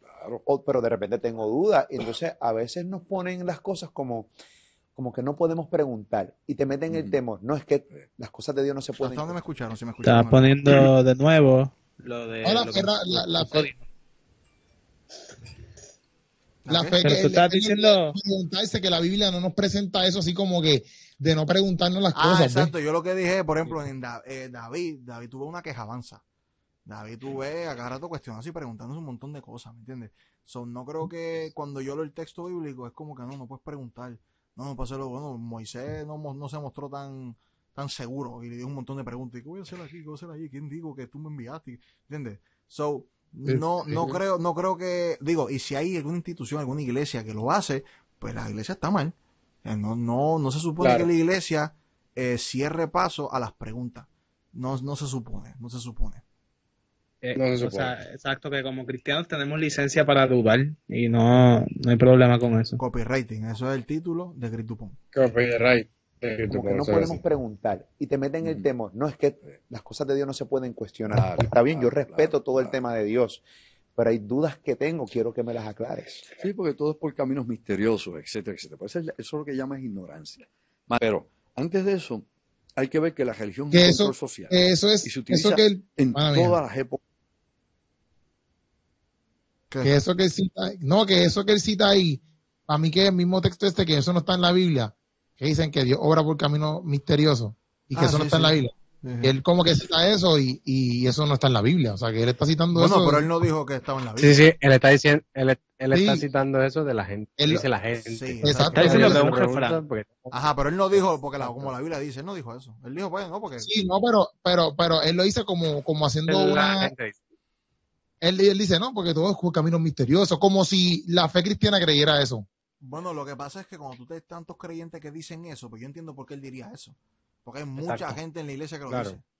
Ah, no, está bien, pero no es correcto. Eso lo estoy diciendo. Está bien, pero, está bien, pero como él, como él, lo, él no, yo no, él no lo está usando como haciendo un caso de que realmente nosotros creemos eso. Él no está filmando. Pues, exacto, pero es lo coloquial que muchos cristianos dicen. So, yo entiendo por qué él lo dice. No, no, no tendría problema con eso. Muy bien. Pero es verdad que lo opino, no es correcto. Sí, no, no es correcto, pero no creo que ese fue el punto de vista. No creo que eso lo dijo por eso. Bueno, puede ser que sí, pero no, no, yo no lo tomo así.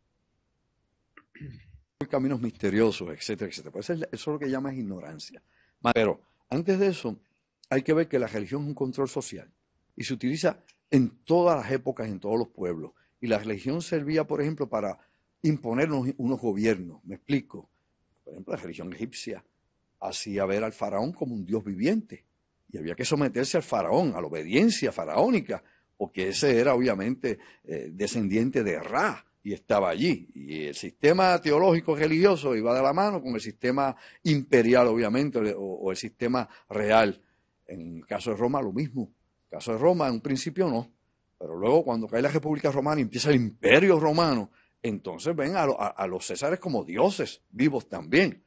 Y así lo vas a ver. Vas a ver que la realeza siempre está casada con la religión. Y vas a ver en Europa, Europa medieval, en Europa inclusive del Renacimiento, vas a ver la Iglesia Católica siempre apoyando o en guerra con reyes. La Iglesia tenía ejército y iba a la guerra, por eso también fue las cruzadas. O tú tienes todas esas cosas. Y eso es en nuestro mundo occidental.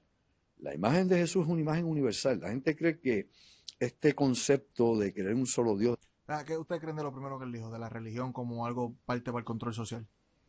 Bueno, yo no estoy de acuerdo con eso, pero... Yo creo que por, lo menos... Dale, Luis.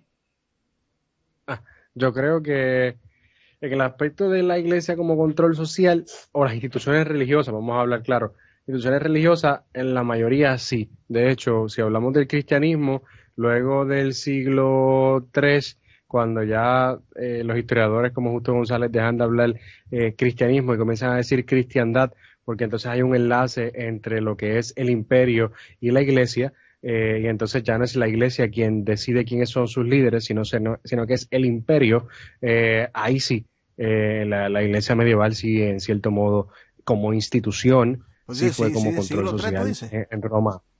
no, no, no, en, en Roma, en ese momento cuatro, histórico. Siglo IV, no, hombre, siglo IV, en siglo... Sí, sí, siglo, siglo IV y por, por ahí para arriba, en ese tiempo, eh, antes de que pasara la situación de, de que cayera el imperio de Roma y todo lo demás, la iglesia sí servía para el imperio.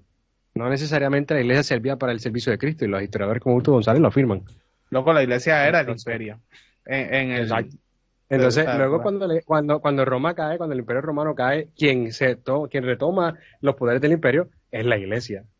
Sí, pero, eso, pero, bueno, yo, lo veo como que eso es algo más eh, que también está en picha picha. Es que eso, eso es un hecho... no tiene que ver nada con la Biblia, eso tiene que ver ya con, con, con, el... Pues, exacto, lo, lo, que está hablando es, es de la, de la, del fenómeno religioso y pues no podemos tapar con la mano que el cristianismo también cae. Pero es que el fenómeno religioso también tiene que ver con la... O sea, bueno, pensé yo que la religión tiene que ver con la Biblia, ¿no? ¿O no? Pero no necesariamente porque él está hablando sobre todas las religiones. Mm, bueno, en esa parte del Imperio Romano está hablando de religiones, está hablando específicamente del cristianismo. Exacto. Yo, yo, yo, lo veo. dice la religión es control social. La religión es global. Sí, pero que lo que pasa, pero para mí, pero, pero entonces por ahí una, hay una mala definición de lo que es religión realmente. Pero mira, mira. Ajá, dale apologético. Porque, ok, si la religión que nosotros afirmamos, pero como que Ropi está diciendo, proviene de lo que es el texto bíblico, de la enseñanza de Jesús, de la tradición apostólica. En ningún, en ningún lado en ningún lado se justifica lo que le está diciendo. Por ende, la religión cristiana no es eso.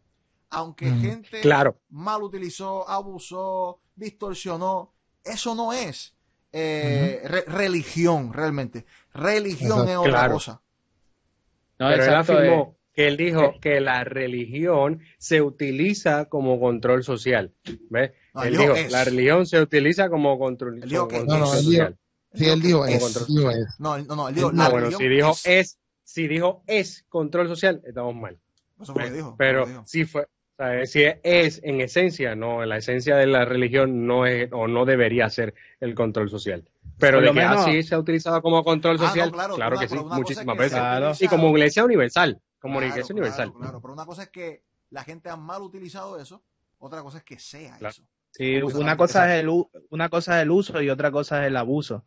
Y por eso, como que hay que distanciar. Él habla de, control como un control manipulativo y un abuso de poder, ¿verdad? Que, es como para tener a la gente eh, manipulada, ¿verdad? Y en esencia, eso no es lo que representa el cristianismo. El cristianismo es una religión que en su corazón se basa en el servicio no en el abuso del poder. Por ejemplo, por ejemplo, cuando tú vas al Corán, el Corán, creo que es Sura 3 o Sura 6, si no me equivoco, que da la instrucción de que cuando el profeta, ¿verdad? Se, cuando se encuentren con, los, con, los, con los cristianos, que le, pongan el impuesto, el yizá, que se le, pongan, le pongan el impuesto yizá que tengan que pagar. Si no lo pagan, a espada, que se conviertan. Ahí tú ves que el texto, ¿verdad? La fuente de su religión le da validez a la conducta. Tú nunca vas a ver eso en nosotros. Aunque existan gente que lo hicieron, existieron gente que lo hicieron, y pueda existir gente hoy que lo quiera hacer, no quiere y decir. todavía lo hacen. Ajá, pero no quiere decir que están justificados. Que en esencia ese es el cristianismo. Claro. No, no, y tampoco tiene que ser la esencia. Que estén justificados por el cristianismo. Que estén justificados por la enseñanza que profesamos. Porque ahí está el detalle. ¿Entiendes? Que buscar eso. esa persona lo hizo. Su religión lo apoya sus creencias lo apoyan o es él en contra de su propio sistema. Ah, son ellos en contra del mismo sistema que supuestamente profesan. por eso son dos cosas bien separadas. Claro. Exacto.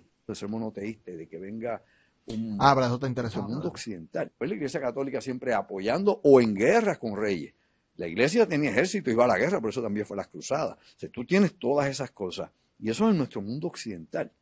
La imagen de Jesús es una imagen universal. La gente cree que este concepto de querer un solo Dios, de que venga un, vamos a decir, un Mesías, aunque dicen los judíos que Jesús no es Mesías, en lo absoluto, ellos no lo aceptan como Mesías. Y ellos dan unas razones, y es importante saberlas en su momento.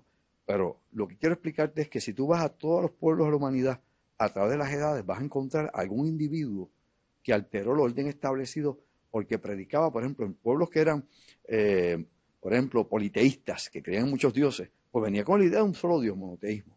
Ejemplo, Egipto. Egipto politeísta, pero apareció un faraón que creía en un solo dios, se llamaba Amenhotep IV y se le llamó Ignatón. Él decía que Dios era Atón, que era un disco solar del que salía el amor hacia todo el universo y hacia todas las cosas vivientes. ¿Y eso cuándo ocurrió? Pues bueno, eso ocurrió probablemente más de 1300, 1400 años antes que Abraham, fundador de qué? De la fe hebraica. Así que te das cuenta que antes de todo esto, que los judíos y todo el mundo, ya había alguien que tiene ese concepto y de hecho lo mataron, como pasa muchas veces. Si vas a América, vas a encontrar que entre los mayas. O sea, ahora está dando datos, pero ahorita no dio ni un, dato, ni un dato de ahorita. Había un tipo. ¿Cómo sabe eso? Porque él lo duda todo. Jesús. De hecho, lo mataron. Como pasa muchas veces. Pero. Si vas a América, vas a encontrar que entre los mayas había un tipo, un personaje parecido a Jesús se le llamaba Cuculcán entre los mayas, y enseñaba la fe de un solo Dios y del amor y del no sacrificios humanos. Si querían sacrificar algo a Dios, que fueran flores, que fueran cosas bellas. Tienes otro inclusive entre los aztecas, que son los mexicas o los toltecas, y a ese le llaman Quetzalcoatl. Quetzalcoatl tenía doce discípulos. Fue crucificado y muerto por una lanza y le metieron una lanza en el costado antes que llegaran los españoles a América vas a encontrar estas figuras, las hay, eh, eh, en, ¿qué diría yo? En esa memoria atávica profunda, antigua del ser humano, eso está y se repite y se repite y se repite a través de los milenios. Esto es otro ciclo más. ¿Qué te iba a decir? Que eso, eh, o sea, lo que él trae es como tratar de reducir a Jesús a una imagen universal, como un mito este simbólico. Sí, sí. Ok, ¿qué pasa? Aquí el problema es, ok, yo puedo tener similitud en historias, pero no significa que nuestra historia es un plagio de, de, lo que, de lo que ocurrió, por ejemplo. No sé qué tan real sea, porque no estoy confiando mucho en el pana, pero no y es como que, pues, tendrá, no, no, tendrá que investigar y muchas veces por ejemplo utilizan Hay que ver también. utilizan a, a, Horus pero cuando tú vas a las fuentes reales, te das cuenta que no hay paralelismo, no hay paralelismo, no hay eh, cosas tan idénticas como a veces te la hacen pensar en internet. Lamentablemente no estoy confiando mucho del pana, tengo que investigar. Pero, y la otra vez lo dije también en, el podcast, eh, antes, del, antes del Titanic vino el naufragio del Titán, que tiene un montón de similitudes en la historia, y el naufragio del Titán era una novela y vino antes de, del Titanic, pero no porque existiera una novela con muchas similitudes que fue ficticia, que no fue real, no va a invalidar el hecho del Titanic. Así que, ¿qué es lo que hay que hacer? Hay que validar cada historia como, como a un individuo, como algo singular. Tengo que entonces investigar todas las historias que él menciona y tengo que investigarlas por separado la historia de Jesús y no decir, no, porque como todas se parecen, pues e, e, es, un plagio o algo cíclico que se sigue repitiendo. No, este es el caso de Jesús. Vamos a estudiar el caso de Jesús. ¿Podemos confiar en el caso de Jesús? Sí o no. Vamos para el otro caso, el caso de Mitra, el caso de Horus, el caso de Krishna, el caso de todo arqueotipo, como él dice, sí hay un montón, pero vamos a estudiar cada caso. Por ejemplo, el Horus, cuando supuestamente se le atribuye estas cosas que se parecen a, Jesús, tú te das cuenta que eso fueron adiciones en las, en las próximas historias, adiciones cuando fue ocurriendo el tiempo, pero en la, en la mitología más antigua, en las fuentes más tempranas, más antiguas, el que Horus caminaba por encima de la agua era que era el sol que se veía en el reflejo del agua. No tiene nada que ver. No tiene nada que ver con Cristo. ¿Ve? Cuando tú ves que resucitaba, era porque peleaba con Seth. Y, cada vez que amanecía el sol, era una victoria que él está resucitando y moría la luna. Eso no es la resurrección de Cristo. ¿Ves? Entonces, te venden la historia de una manera, pero cuando tú vas a la fuente, es otra. ¿Entiendes? Pero nuevamente, porque existan similitudes en historia, en las historias, no significa que hay un plagio, no significa que es falso o no es falso. Hay que ver la historia por lo que es, investigarla. ¿Puedes decir algo, Garopi? No, no. A ver. Curación, tal vez, a lo mejor, quién sabe. No, no, no. En el año 33 de nuestra época, que fue el año que crucificaron a Jesús, según nos da la tradición, se crucificaron miles y miles y miles de personas. Miles en todo Israel, desde Palestina hasta Jerusalén. Y únicamente en ese año, para que ustedes sepan, se crucificaron 300 individuos que decían que eran Mesías. 300. Es la crónica del año que tenemos, 33, la crucifixión de Jesús. 300 habían sido crucificados como Mesías. Porque Jesús era un Mesías apocalíptico del fin de los tiempos, que traía todo esto, el cambio y toda esta cuestión, así le veían la escatología. Pues de esa misma manera, habían otros más como él. ¿Y qué pasó?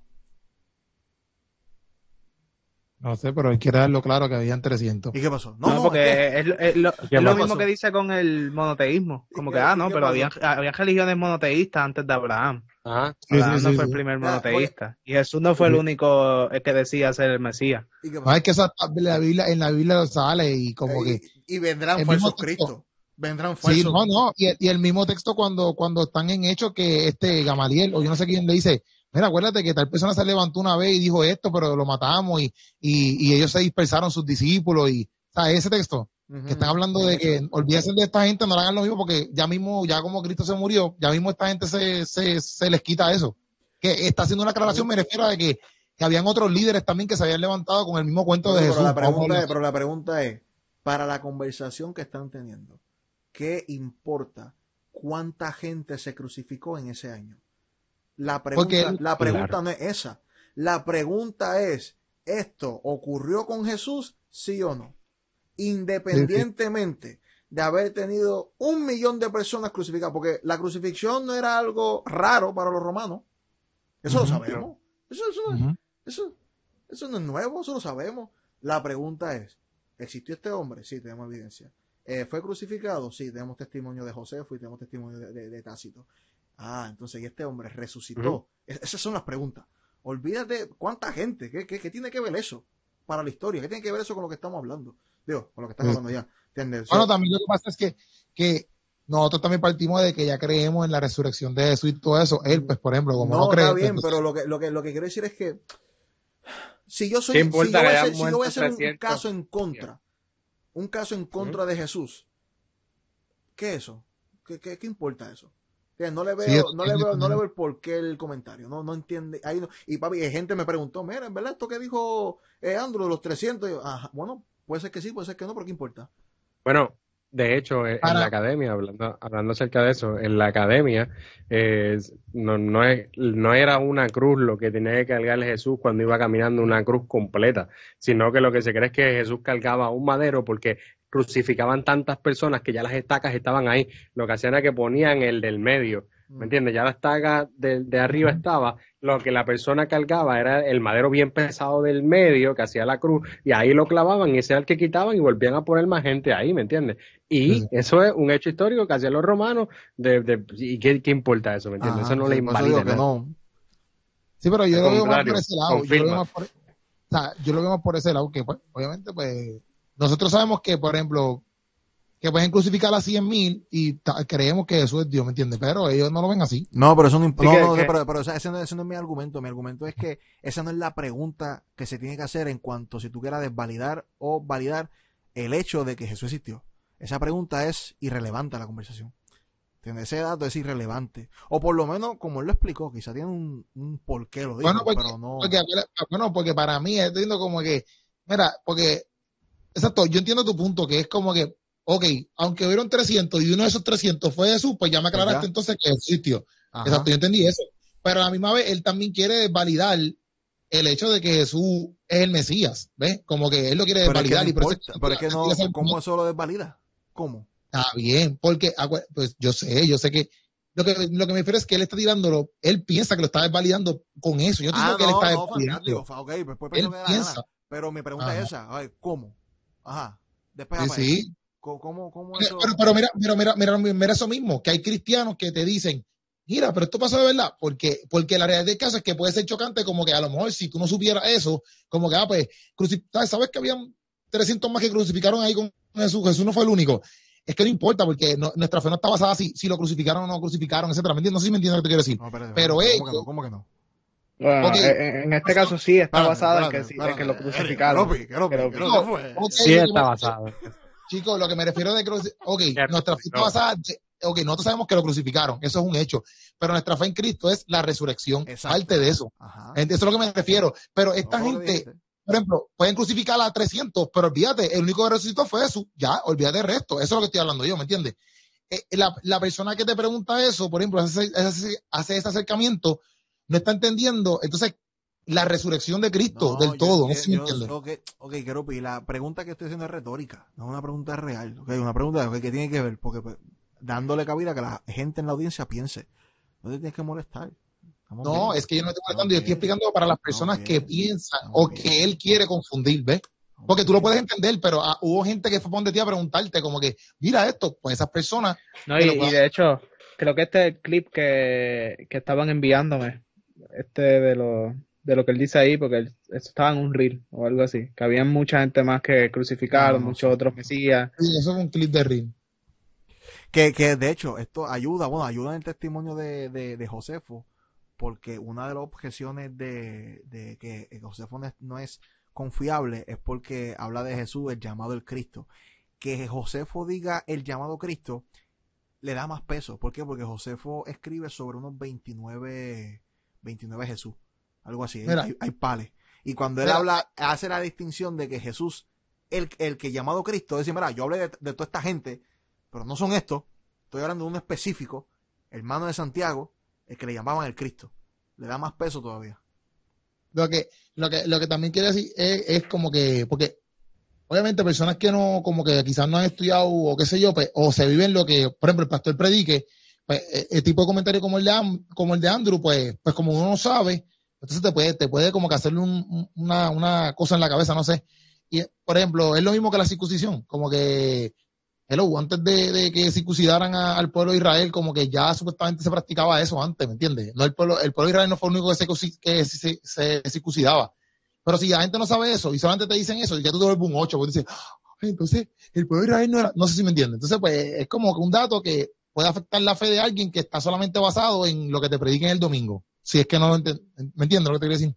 Exacto. ¿Entendiste? Sí, sí, seguimos, seguimos. Sí, sí, seguimos, Para que la gente entienda, esto que nosotros estudiamos de la Biblia, ¿no? esto que estudiamos en el Nuevo Testamento, no el Pentateuco que, que lo sacamos obviamente de la tradición judaica, sino el Nuevo Testamento, los cuatro libros que tenemos sobre el, Nuevo Testamento, en el año 100, 100, 100 a 150 después de la muerte de Cristo, ya habían 60 ¿60 qué? ¿Se paró o tú lo paraste? Que habían 60, eso está diciendo, que habían 60 evangelios. Él, está, él está diciendo 60 evangelios, sí. Que habían, ah. para, eso fue lo que dijo, para el año 100 habían 60 Del 100 a 150. y, se establecieron los criterios de canonicidad y la mayoría de ellos no lo pasaron. Sí, no, pero ahora es que él dice, pero él dice que, que, la iglesia católica romana es que hace el canon. Ahora lo dice. Espérate, se me fue la... Ay, se le agotó la batería, Billy. Pero ahora es que él dice esa parte. 60. Lo curioso es, hermano, que muchos de estos apócrifos son, son mucho más tardios. 60 esos testamentos. La iglesia escogió después, la iglesia cuando se hizo apostólica romana, escogió que quedaba en la Biblia y que no. Y lo que no quedaba, pues apócrifo, se echó a un lado. Y ahí se cuentan un sinnúmero de historias que tú ni te imaginas de Jesús, de su infancia. Recuerda que la Biblia te menciona a Jesús desde su nacimiento hasta los 12 años. Después aparece a los 30 años hasta los 33 cuando lo crucifican. Esos son los años perdidos. Incluso hay escritores que dicen que esos años perdidos Jesús vivió en la India y vivió en Cachemira. Y allá le llamaban el monje Isa. Entonces tú vas allá a Cachimire y se ha hecho estudios sobre esto y hay documentos que hablan de Isa, que vino de la tierra de Palestina, que vino de Israel y que vivió allá. Por eso te digo, hay cosas que caen en el mito, en la leyenda, eh, eh, eh, en la especulación, pero los datos históricos es lo que falta. Eri, ¿tú quieres decir algo ahí? Yo, lo que iba a decir es que, primero que la Iglesia Católica Apostólica Romana, tal como la conocemos hoy, no vino a existir hasta el siglo XVI. Lo que había en aquel entonces era la Iglesia Universal, padres de la Iglesia, y básicamente los discípulos, o sea, no era como jamás, jamás, la gente, obviamente la Iglesia Católica dice, no, nosotros somos la Iglesia original, pero la Iglesia que hubo del siglo I al siglo IV jamás, nunca, era como la Iglesia Católica que existe hoy. Este, eso es lo primero, ¿verdad? Se establecieron unos, unos criterios de canonicidad, eh, entre los cuales uno de ellos era eh, la aceptación universal de estos libros. Eh, y por esos criterios de, canonicidad, este, ¿verdad? La apostolicidad, que era pues cuán confiable era la, fuente, la autoría de estos libros, ¿verdad? Cuán cercano estaba de Jesús, si eran testimonios de, de si eran testigos de lo que Jesús hizo eh, y dijo y de su ministerio. Y eso fue no solamente con los evangelios, sino con todos los libros de la Biblia. Y dependiendo de estos criterios, este, fue que se incluyó o se excluyó eh, ciertos libros del canon representativo del cristianismo, que es la Biblia. Los demás libros no es que son malditos, no es que son ocultos, no es que son perdidos. La mayoría de ellos los puedes buscar por internet y leerlos, los otros libros apócrifos. Este, y mano, y a veces me como que me tuve esta conversación con un amigo mío que coge patineta los otros días y como que está esta, esta aura de misterio alrededor de los apócrifos y de ese, ese espacio de los años de Jesús y entonces están las historias de los evangelios apócrifos de que Jesús hizo una paloma del barro y le sopló vida y, y que Jesús cuando niño mató a otro niño porque lo condenó y, y él cayó muerto y este, pero estas historias no son confiables por un montón de razones. Este, la mayoría de estos evangelios apócrifos son evangelios gnósticos, ¿verdad? Plagados de gnosticismo. Este, y esa aura de misterio no les resta a los evangelios que ya tenemos, ¿verdad? Porque entonces él, él lo pone en el mito, la falacia, y, y, también hay que, hay que considerar que el hecho que algo sea un mito no necesariamente significa que no sea no tenga historicidad, que era lo que hablábamos la otra vez del, del Génesis, los mitos históricos. Este so el caso de que hayan evangelios apócrifos y de que hayan bastantes evangelios apócrifos, yo creo que no es no, o sea, es como que hay demasiada gente que se duerme de ese lado y entonces empiezan a a tener este escepticismo contra la Biblia y contra la Biblia. y como lo proyecta es como que, mira, hay otra información de Jesús que no quisieron aceptar. Que la ocultaron. sí, la ocultaron para, para, para que el imperio romano controlara. Caballo, cuando tú la historia de la iglesia, el, por qué se aceptan unas cosas y no otras cosas, es, es como que obvio.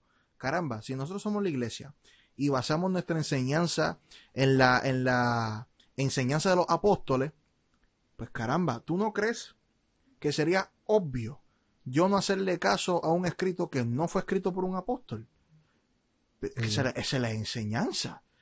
Pues no, no, no vamos a hacerle caso. Hubo, hubo unas, incluso hubieron unas persecuciones donde se estaba comenzando a, destruir eh, documentos cristianos. Pues entonces el cristiano tenía que identificar, ok, cuál es sagrado, cuál no cuál, cuál vamos a, regirnos y cuál no. No era algo que el imperio quería controlar, no es que el, el mismo, la misma iglesia, al levantarse tanta herejía, tuvo que decir, espérate, espérate, tenemos que, tenemos que organizarnos. Porque, o sea, el cristianismo en esos tres siglos de persecución no tenían tiempo a, a escribir toda su teología, a desarrollar realmente su institución porque constantemente estaban siendo perseguidos.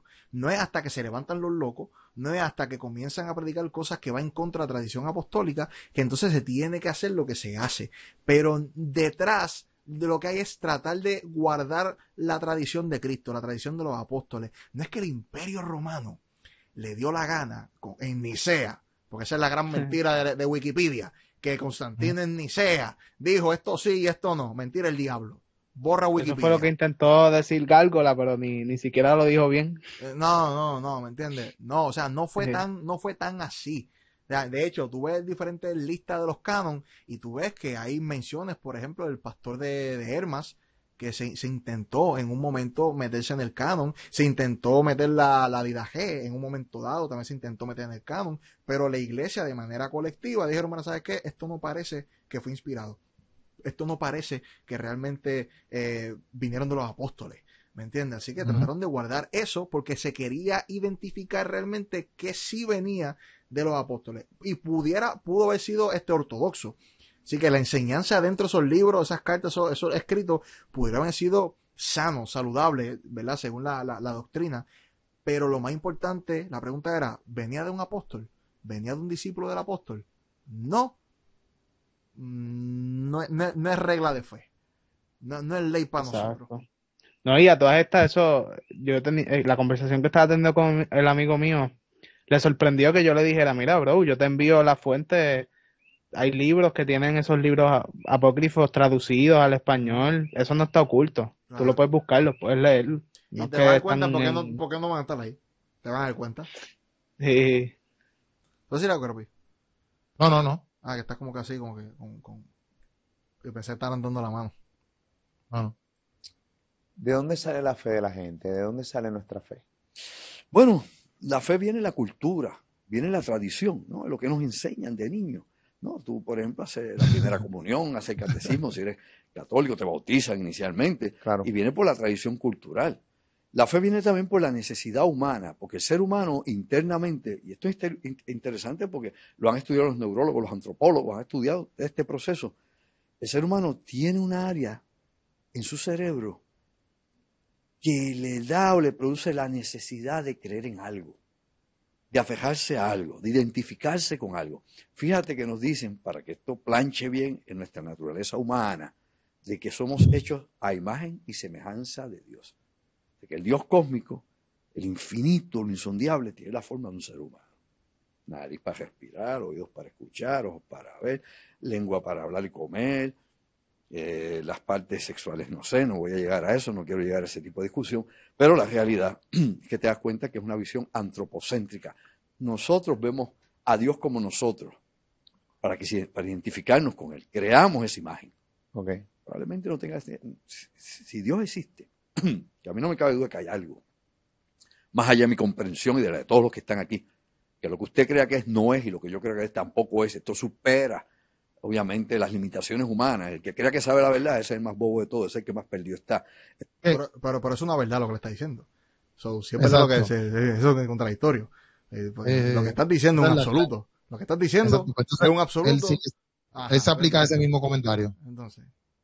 Pero que yo lo que digo es que antes de eso, como que, para esa parte que él dijo de, Sí, que, que, es una disonancia cognitiva, es una, una afirmación contradictoria.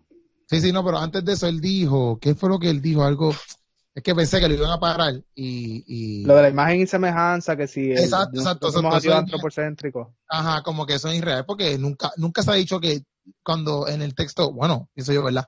Si me equivoco, ustedes me corrigen, que eh, cuando el texto dice, a vamos a, a, nuestra imagen y semejanza, no, no se trata de que Dios se parece a un humano, es que Dios tiene la capacidad de, exacto, de hablar, de escuchar, de, de ser de crear, de, o sea, no tiene, que ver nada con una común. comunicable. exacto, no tiene que ver nada con el físico de un ser humano, nada por el estilo. O sea, porque él lo pone de esa manera, pero eso no, eso es lo que yo, no, no sé, ¿verdad? Eso no es lo que nosotros predicamos. Bueno, hay, hay, gente que lo predica. Ok. Sí, pero por lo general, ¿verdad? Se entiende que cuando habla de imagen y semejanza no, no habla necesariamente de, que Dios tenga un, una nariz, corporalidad. Esa es una manera bien superficial de entenderlo, porque pues es un poema hebreo y es, un, es una expresión emocional, no necesariamente una expresión literal. Que eso, eso es, eso es un punto de vista ultra literalista que yo creo que es la peor manera de, leer Génesis, que es donde se encuentra ese texto que le está citando. Este, y segundo, que eso es un argumento completo desde el, antropo, el antropomorfismo en el Antiguo Testamento, que como se le dan cualidades humanas para nosotros poder entender lo que se nos dice de Dios, Este, que entonces pues e, eso es una, esa, esa es la línea que, que él va, que es eso, que como pues como hay antropomorfismo, eh, que es una figura literaria en el Antiguo Testamento, pues entonces ese Dios no puede ser Dios porque es un Dios. algo, este, eh, Luis? No, no, yo estoy bien, yo estoy bien. Yo lo que pienso es que cuando. yo lo que pienso es que, como dice Eric, si lo leemos de esa manera o tomándolo desde una perspectiva física, eh, llegamos al punto ultraliteralista y, en adición a eso, eh, eh más allá de algún aspecto físico o humano, eh, la realidad del caso es que esa imagen y semejanza también tiene que ver con aspectos de moralidad, con aspectos de, ética y todo lo demás. Así que eh, hay que ver de las distintas maneras en cómo se interpreta, como dijo Eric, el poema judío eso es, exacto, es, interpretativo y la manera en la que él escogió interpretarla es la peor manera que podía haber escogido para interpretarlo. Entonces, porque eh, otra, otra cosa que se dice de eso de antropomorfismo es, por ejemplo, cuando Adán está en el jardín y Dios le dice, ¿dónde estás, Adán? ¿Verdad? Dice, la gente, rápido, ah, Dios no sabía dónde estaba Adán, entonces Dios no es omnisciente. Loco, pero es que tú serás morón. ¿verdad?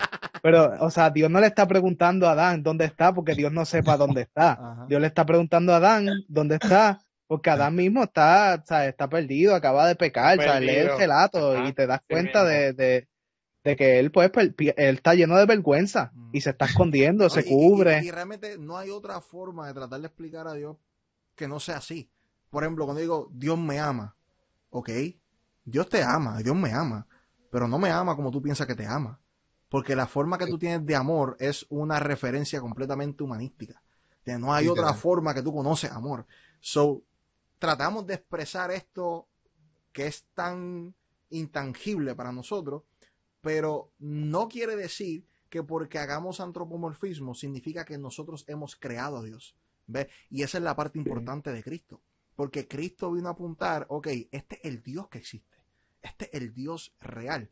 ¿Ve? Por, eso es importante la, conversación que, siempre gire alrededor de Cristo. ¿Ve? Porque si no, pues, pues caemos en esta, en esta filosofía de que el mismo ser humano ha creado a Dios. Pero cuando tú ves cómo se comporta el Dios, tanto el Antiguo Testamento como el Nuevo Testamento, tú te das cuenta que es imposible que el ser humano hubiese pensado en este tipo de Dios en un Dios que se hace hombre para cargar el pecado del mundo. Porque tú en las diferentes religiones donde la redención e, es, es, es una meta a alcanzar, mas sin embargo nunca es un regalo que el Creador da. Eso solamente ocurre aquí. Esa es la locura del Evangelio. Esto no tiene sentido.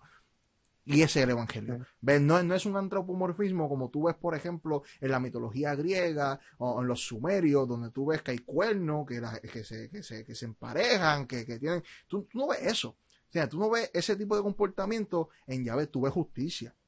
Y la gente lo interpreta como que, ah, mira qué malvado. No, no, no, no. Justicia es una cosa, eh, ser malvado es otra. vamos con las cosas en, claro, ¿me entiendes? So, ahí yo creo que ese es el problema, porque piensan que la mitología, lo que se ve en la mitología griega es lo mismo que vamos a ver en la Biblia. Y eso muchas veces lo ven, lo dicen, sin tan siquiera haber leído la Biblia.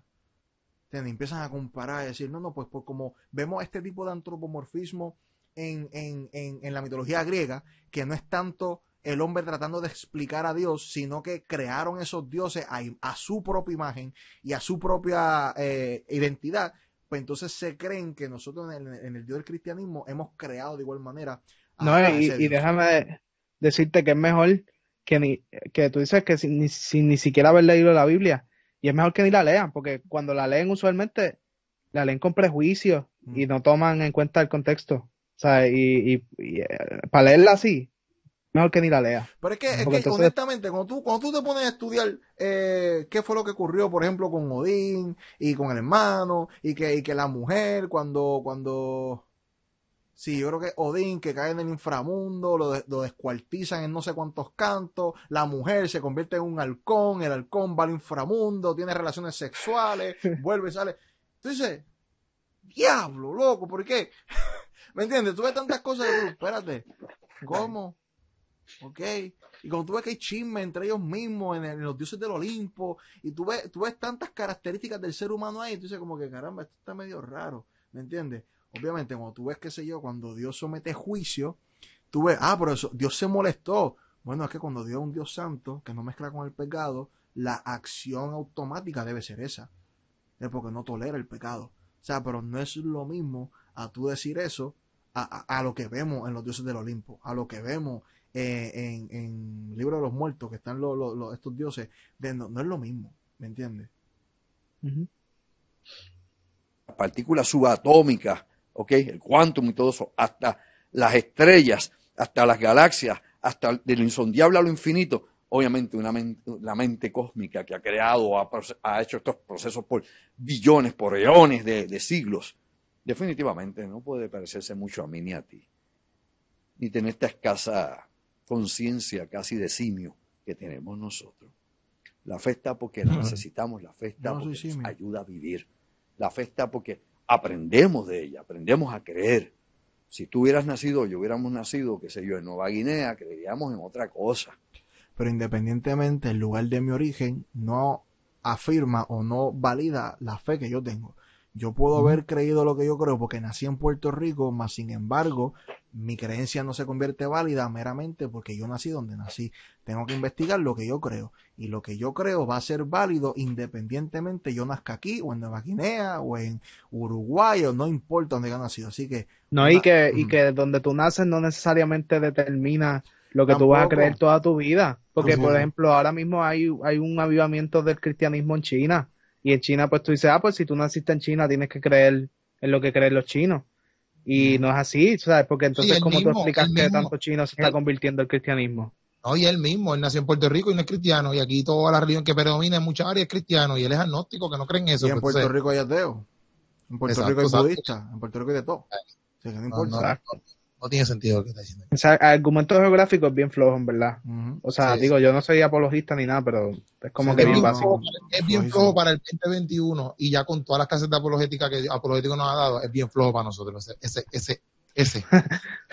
Tengamos fe en eso, ¿no? Como tuvieron muchos pueblos fe, por ejemplo, los griegos en sus dioses en su momento, o los egipcios que los mencioné. Cada pueblo, cada cultura, cada sociedad tiene un formato social que le permite tener o una religión o no tenerla, como fue la Unión Soviética en su momento, o como puede ser China comunista, donde la fe se convierte en qué? La fe en el Estado, la fe en el sistema político. Ahí yo soy, y ahí son estados ateos, muy diferentes, pero tienen su forma de religión, y su forma de religión es la política que practica.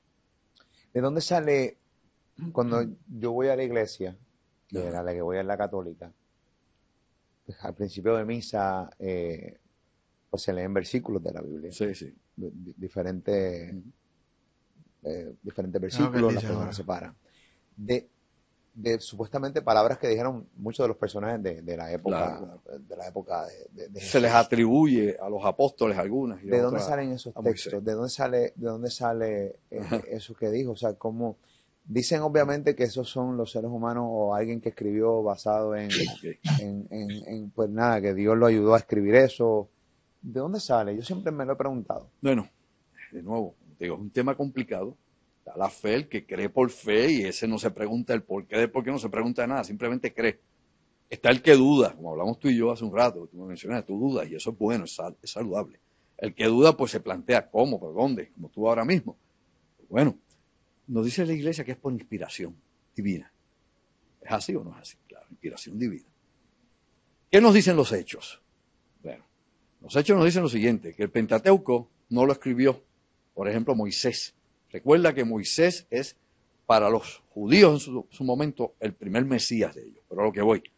¿Por qué no lo escribió Moisés? Pues bueno, porque cuando lo analizan los teólogos, lo analizan los que, los que trabajan con este tipo de criptopanteología, descubren que todos esos libros del Viejo Testamento, del, Pentateuco, están escritos en estilos diferentes y en narrativas diferentes. obviamente fueron diferentes personas que escribieron eso en diferentes momentos de la transición de la historia judaica, en diferentes momentos, no uno solo, como ellos quieren atachar, que fue Moisés. Por otro lado, tienes entonces lo que te dije hace un rato, de que antes existían 60 o más diferentes evangelios. Están los evangelios de los gnósticos, lo que se vino a escribirle a Jesús, la gente tiene que entender algo. Cristo no vino a fundar ninguna, Jesús, el Cristo, porque no es Jesucristo, es Jesús, el Cristo, una vez crucificado, y resucita el tercer día, y ahí nos cuenta la tradición, la tradición. Hay que recordar que no vino a fundar ninguna iglesia. Él dijo, yo no vengo a violar la ley, yo no vengo a violar la ley. No vino a crear ninguna iglesia. La iglesia la crearon quienes? Los que le siguieron después. Muchos señalan a Pablo, a Pedro también, pero Pablo es el que escribe, y tipos como Pablo muy parecidos. Y eso escriben, obviamente, la historia de Jesús. Oye, ¿cuándo lo empiezan a escribir?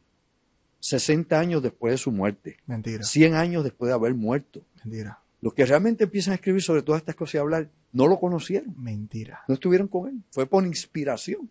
No estuvieron por él. Y luego la iglesia, cuando eh, Roma hace, comentario fue golden. Religión oficial, pues decir en sus concilios qué libros van a estar en la Biblia y qué libros no. Y todos los que van a estar son los que obviamente puedan afirmar el poder del Sacro Imperio Romano. Dime qué texto. mentira, mentira también. Dime, dime. mentira también, dime pero porque. un texto que afirme. Eh, ¿Qué? Espérate, espérate, espérate. ¿Que afirme qué? El sacro poder el sacro imperio, romano. No. Todos los que van a estar es que ahí, ahí, ahí botó la bola al parque, de verdad. la bola que estamos escuchando. ¿Qué libros van a estar en la Biblia y qué libros no? Y todos los que van a estar son los que obviamente puedan afirmar el poder del Sacro Imperio Romano. Caballito, caballito, Ignacio, antes de todo ese imperio y lo que sea, ya, ya tenía una lista que estaba bastante completa de lo que es el Nuevo Testamento.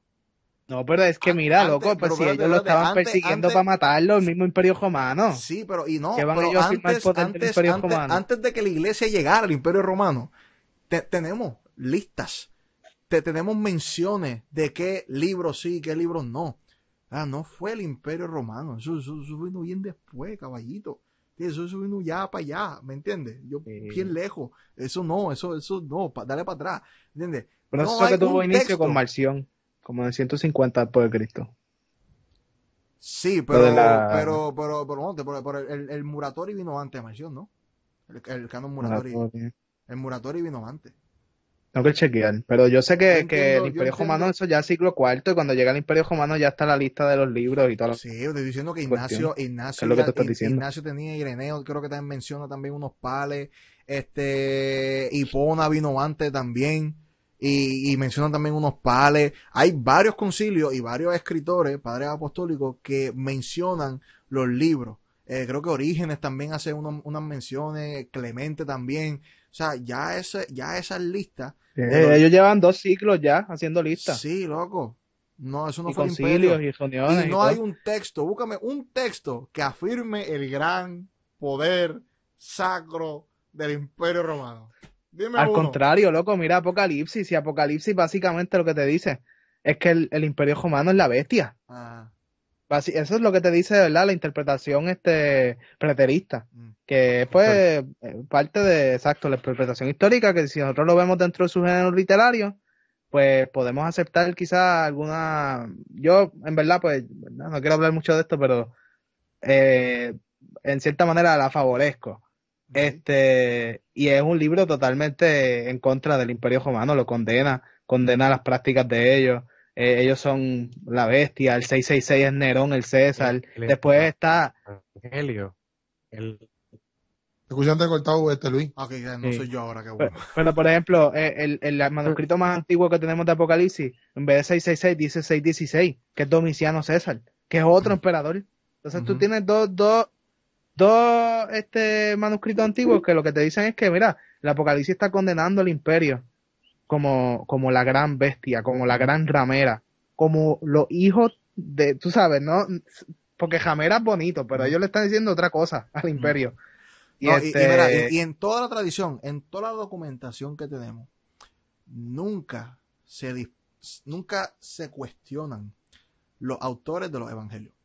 Nunca nunca se cuestiona, eh, por ejemplo, bueno, de las cartas de Pablo, hebreo, en un momento se cuestiona, y en un momento también se cuestiona, yo creo que segunda de, de Timoteo, eh, segunda de Pedro, o sea, son pocas, son pocas.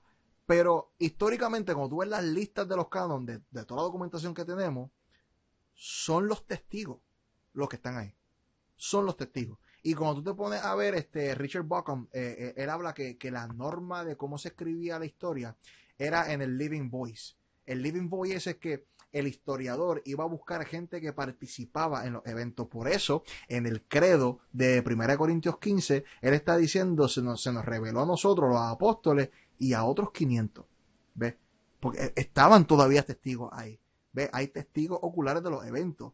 Pedro un testigo ocular.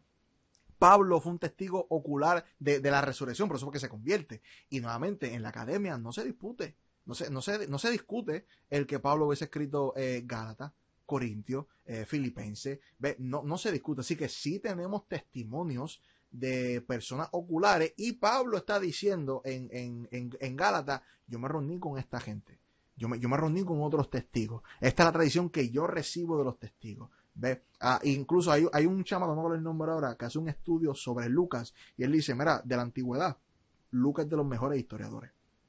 De los mejores historiadores. Que es la mejor, eh, el mejor uno de los mejores métodos históricos que se, que se establece, que se que practicó fue, fue el mismo Lucas. Nuevamente, yendo entonces a las personas que fueron testigos oculares de los eventos. Ve, cuando tú comparas cómo, cómo Lucas recopila su información y en el libro de No me bastaba mi fe para ser ateo, hay, una lista grandísima, como de 30 cosas históricamente verificables y cuestiones así del libro de Lucas. ¿Me entiendes? Tenemos a Papías. Papías escribe de, de, de, de, esta gente que fueron los que escribieron los evangelios y, y cómo mm, eh, Marcos fue el que andaba con Pedro, eh, Juan que fue testigo ocular, Mateo que fue testigo ocular. Así que eso no se discute en la historia. O por lo menos, o por lo menos que, muestre alguna evidencia que se discuta esto en la historia. Y por ejemplo, él trae el asunto de la inspiración y usa de ejemplo la autoría del Pentateuco que se le, que por tradición se le, se le atribuye a Moisés y es cierto que los teólogos pues básicamente reconocemos que Moisés no escribió el Pentateuco, pero la inspiración va más allá de la autoría específica de X o Y persona. Inspiración es Teoneustus, es el soplo divino, ¿verdad? Y tiene que ver con, con el contenido del mensaje. Obviamente es algo que se asocia mucho a la autoría, eh, pero no es tanto el qué o el quién, sino, ¿verdad? Este, eh, o sea, no es tanto el quién, sino el qué, ¿verdad? Estos textos son inspirados, son reconocidos como norma de fe, como guía del creyente.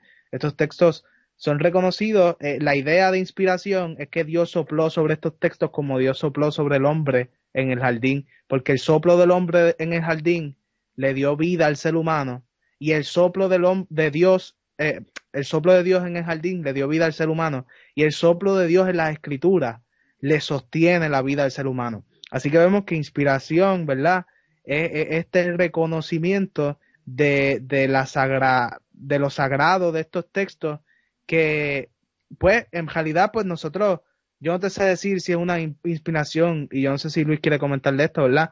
Pero una inspiración eh, verbal plenaria, que Dios le dictó las escrituras a esta gente y ellos lo escribieron porque se los dijo un ángel o qué sé yo, o que ellos lo escribieron eh, inspirados por sus situaciones que estaban viviendo y entonces Dios de alguna manera eh, a través de su a, través de su ay cómo que se llama esto mm Providencia eh, utilizó lo que ellos escribieron para entonces influenciar el cristianismo y, guiarlo, ¿verdad? Que, que, no se sabe si es, la influencia del Espíritu Santo sobre estos escritores o la inspiración o es un empuje o es un, un impulso, ¿verdad? No te sé decir exactamente cómo, pero lo que sí eh, eh, creemos, ¿verdad? Y, de nuevo, esto, es una creencia, es que pero es una creencia, ¿verdad? Que, universalmente la iglesia ha aceptado y ha buscado, ¿verdad? Discernir y ha buscado este, establecer, pero por lo menos como él la trae, de que, ok, pues tuvo que ser Moisés, Moisés y si no fue Moisés, pues entonces se, se cayó todo esto. Eh, no, no es así. Yo creo que, que en el aspecto de cuando él habla, número uno, acerca de Moisés, estoy de acuerdo con él porque es imposible que Moisés pudo haber narrado su propio sepulcro y cómo lo sepulcraron y cómo fue la ceremonia y todo lo demás, ¿sabes? Eso es algo imposible. Este, pero eh, en el aspecto número uno, cuando él habla acerca de los escritos que se escribieron 150 años después. Tenemos un segundo de Tesalonicenses que se escribió antes del año 50, como para el año 46, 48, por ahí. ¿Sabes? Ya estamos hablando de si Cristo murió en el 33, estamos hablando de que tan temprano como 15 años después que Jesús eh, murió y resucitó, estamos hablando de que ya tenemos escritos de Pablo circulando. No, y, Luis, perdona que te interrumpa, pero ¿cuál es la necesidad de escribir si tú tienes a todos los apóstoles vivos? si tú sabes, tú, tú, tú no vas a tú no vas a buscarle algo cuando yo puedo ir donde Juan y, y ninguno de ellos se ha muerto todavía. Y yo, mira Juan, ¿qué fue lo que, qué fue lo que tú hiciste con Jesús? ¿Dónde fueron? Cuéntame los milagros. me los cuentas. Cuando ellos empiezan a morirse es que entonces hay una necesidad apremiante de poner por escrito las enseñanzas de los apóstoles y, y lo que recibieron de Jesús. Claro, pero cuando él está hablando acerca de que no tenemos escritos en el Nuevo Testamento hasta 150 años después, pues entonces ya aquí estamos metiendo en No, porque lo, que él, dice, lo que él dice, y lo que él dice es que la gente que escribió no eran ni testigos, no estuvieron ni con Jesús. No, no, no. ¿Dónde, ¿Dónde en la historia hay algún tipo de evidencia que me diga eh, Pablo no escribió estas cartas? Eh, Marco no escribió Marco. Lucas no escribió Lucas. Juan no escribió Juan. ¿Dónde está esa evidencia? ¿Y? ¿Dónde? Porque todo lo que vemos, todo lo que vemos es lo contrario. Todo lo escrito, todo lo que tenemos apunta de que por lo menos los cuatro evangelios nunca se discutieron. Hay una que otra carta que de hecho hebreo, que oye, yo estoy, eh, lo que estoy estudiando me, me, me hace, aunque Pablo no fue el que lo escribió, la autoría de hebreo es Pablo. Eh, eso podemos discutirlo después. Estudiando ese tema, me gusta, me gusta. Eh, nunca se discutió real, o sea, se, discutió hasta, hasta después de los liberales, pero estuvo en la lista de los primitivas, estuvo eh, como, como algo de Pablo, ¿me entiendes? So, ¿dónde en la historia, según lo que él dice, dónde en la historia podemos ver alguna información de que gente se levantó diciendo, no, no, eso no lo escribió, eso no lo escribió fulano de tal, eso no, eso, eso es embuste? ¿Dónde pasó eso? ¿Cuál es la información? ¿Cuál es la evidencia para eso? Por la única evidencia que tenemos es que eso le pertenece a, los testigos oculares. Eso le pertenece a ellos. Ay, pensé pues, otra cosa. Siguiendo, sí, sí. Este, siguiendo con lo que estaba diciendo de acerca de eso, tenemos eso escrito. Y en adición, también tenemos. El caballito, la, un mensaje en la pantalla. Sale, sale, pero sale, y sale bien grande, ¿viste? Eh, es que yo estoy preguntando que si ya vamos para dos horas, para saber más o menos cuánto llegamos aquí. Bueno, es que el, el timer que está arriba no hagas caso. Está bien. Ok. Pues el punto es que de lo que quería decir acerca de, la inspiración, en cuestión de la inspiración no necesariamente es algo verbal eh, dictado por Dios o algo por el estilo, sino las personas cuando escriben, tú puedes notar por ejemplo, en las cartas de Pablo, tú notas a Pablo siendo Pablo. Eh, si fuera completamente adverbatum, o sea, que le están diciendo completamente todo lo que tiene que escribir por parte del Espíritu Santo, pues entonces Pablo no podría estar diciendo cosas que él mismo piensa y dice, esto lo digo yo y no lo dice el Señor. ¿Me entiendes? Sabes, los escritores de cada uno de los libros de la Biblia tienen tanto su voz propia como su voz inspirada. Y en ese sentido eso no le quita validez al escrito, sino que al contrario, le añade riqueza en medio del escrito, porque esa riqueza que le añade el que Dios no inhibe a la persona, no es como que, ah, te utilicé, tomé esto y lo tiré para allá porque ya lo usé, ya no me sirve, sino que Dios al contrario lo utiliza y utiliza las cualidades que tiene, las utiliza en medio del escrito para entonces aflorar en medio de esas cosas. Yo creo que esa inspiración divina es una manifestación de Dios, la cual le inhibe a la persona la capacidad de pegar en medio de su escrito. Pero sigue siendo la persona que escribe, sigue siendo en, dentro de su contexto, sigue teniendo sus capacidades, porque tú puedes ver un escrito de Pedro que tiene en cierto modo un nivel de escolaridad bajo escribiendo en griego, versus una carta de, Pablo que tiene una escolaridad súper alta en cuestión de sus verbos y, y su verbología en el griego. Y tú lo notas cuando los lees. Entonces tú dices, espérate, pero es que si hubiera sido verbatim eh, o alguien que se lo dicta o algo así en sentido de inspiración, tú te vas a dar cuenta entonces que todos tendrían que ser más o menos lo mismo, pero no es así. Cada uno viene de sus contextos y Dios los utiliza en medio de eso. Sí, pero yo creo que cuando él habla de la inspiración es en el sentido de que ninguno estuvo allí, sí que todos los relatos que están en la Biblia fue que Dios les dijo, escribe esto. porque tú no lo viste, no fuiste un testigo ocular. O sea, esa, es la inspiración que le está hablando. Es como que, pues, dado a que Marco no estuvo allí, Marco o, el, autor de Marcos, ciento y pico, doscientos años después, recibe este trance como, como en, el, en, el, en el Islam, ¿verdad? Recibe trance y empieza a escribir todo. No siendo testigo de nada, ¿entiendes? Simplemente escribe, escribe, escribe. Eso para mí es lo que se refiere con inspiración, que nuevamente, pues entonces tendría que argumentar en contra de que pues la tradición que tenemos, donde estos testigos sí son los autores, eh, no es correcta. ¿En base a qué? Eso es lo que tendría que argumentar entonces él. Esos son los que se van a quedar. Pero eso es la historia, donde hay que entrar en el análisis real, crítico, la evidencia, lo que hay. No lo que me enseñaron después que se lo enseñaron a toda la gente a través de sí. Wikipedia enseña ni sea. Nos dividen las luchas políticas, las ideologías, nos dividen inclusive hasta los idiomas en momentos, no nos podemos comunicar y ahí hay problemas, malinterpretación. Eh, y esto lo hemos visto toda la, toda la vida así. Por ejemplo, cuando los españoles llegaron a México y llegaron a la península de Yucatán, donde quedaban los vestigios de lo que fueron los mayas, porque ya había desaparecido prácticamente, los españoles llegaron allá y empezaron a preguntar, ¿cómo se llama esto aquí? ¿Cómo se llama esto aquí? ¿Cómo se llama, hombre? Le dice Yujac, Yujujac, Yujujac. Decía, ah, Yujujac, ah, esto es Yujujac. Con el tiempo empezaron a decirle Yucatán. Y lo que le estaban diciendo los, nativos aquí era, no te entiendo. No te entiendo, no te entiendo. Para que tú veas cómo no comunicarse puede llevarte una cosa.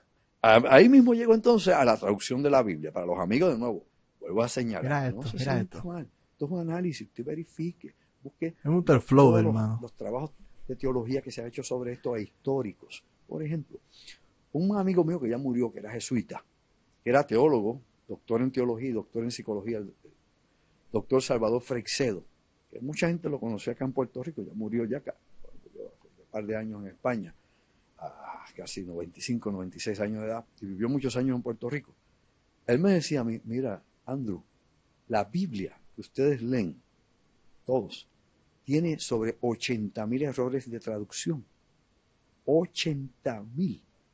Teólogos de la Iglesia Católica Jesuita, son los intelectuales de la Iglesia. 80.000. O sea, un sí por un no lo cambia todo. Yo te voy a decir más. No son 80.000.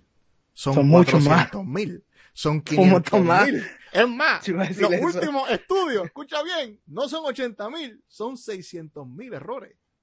Y mientras más, más, manuscritos encontremos, más variantes, más variantes hay.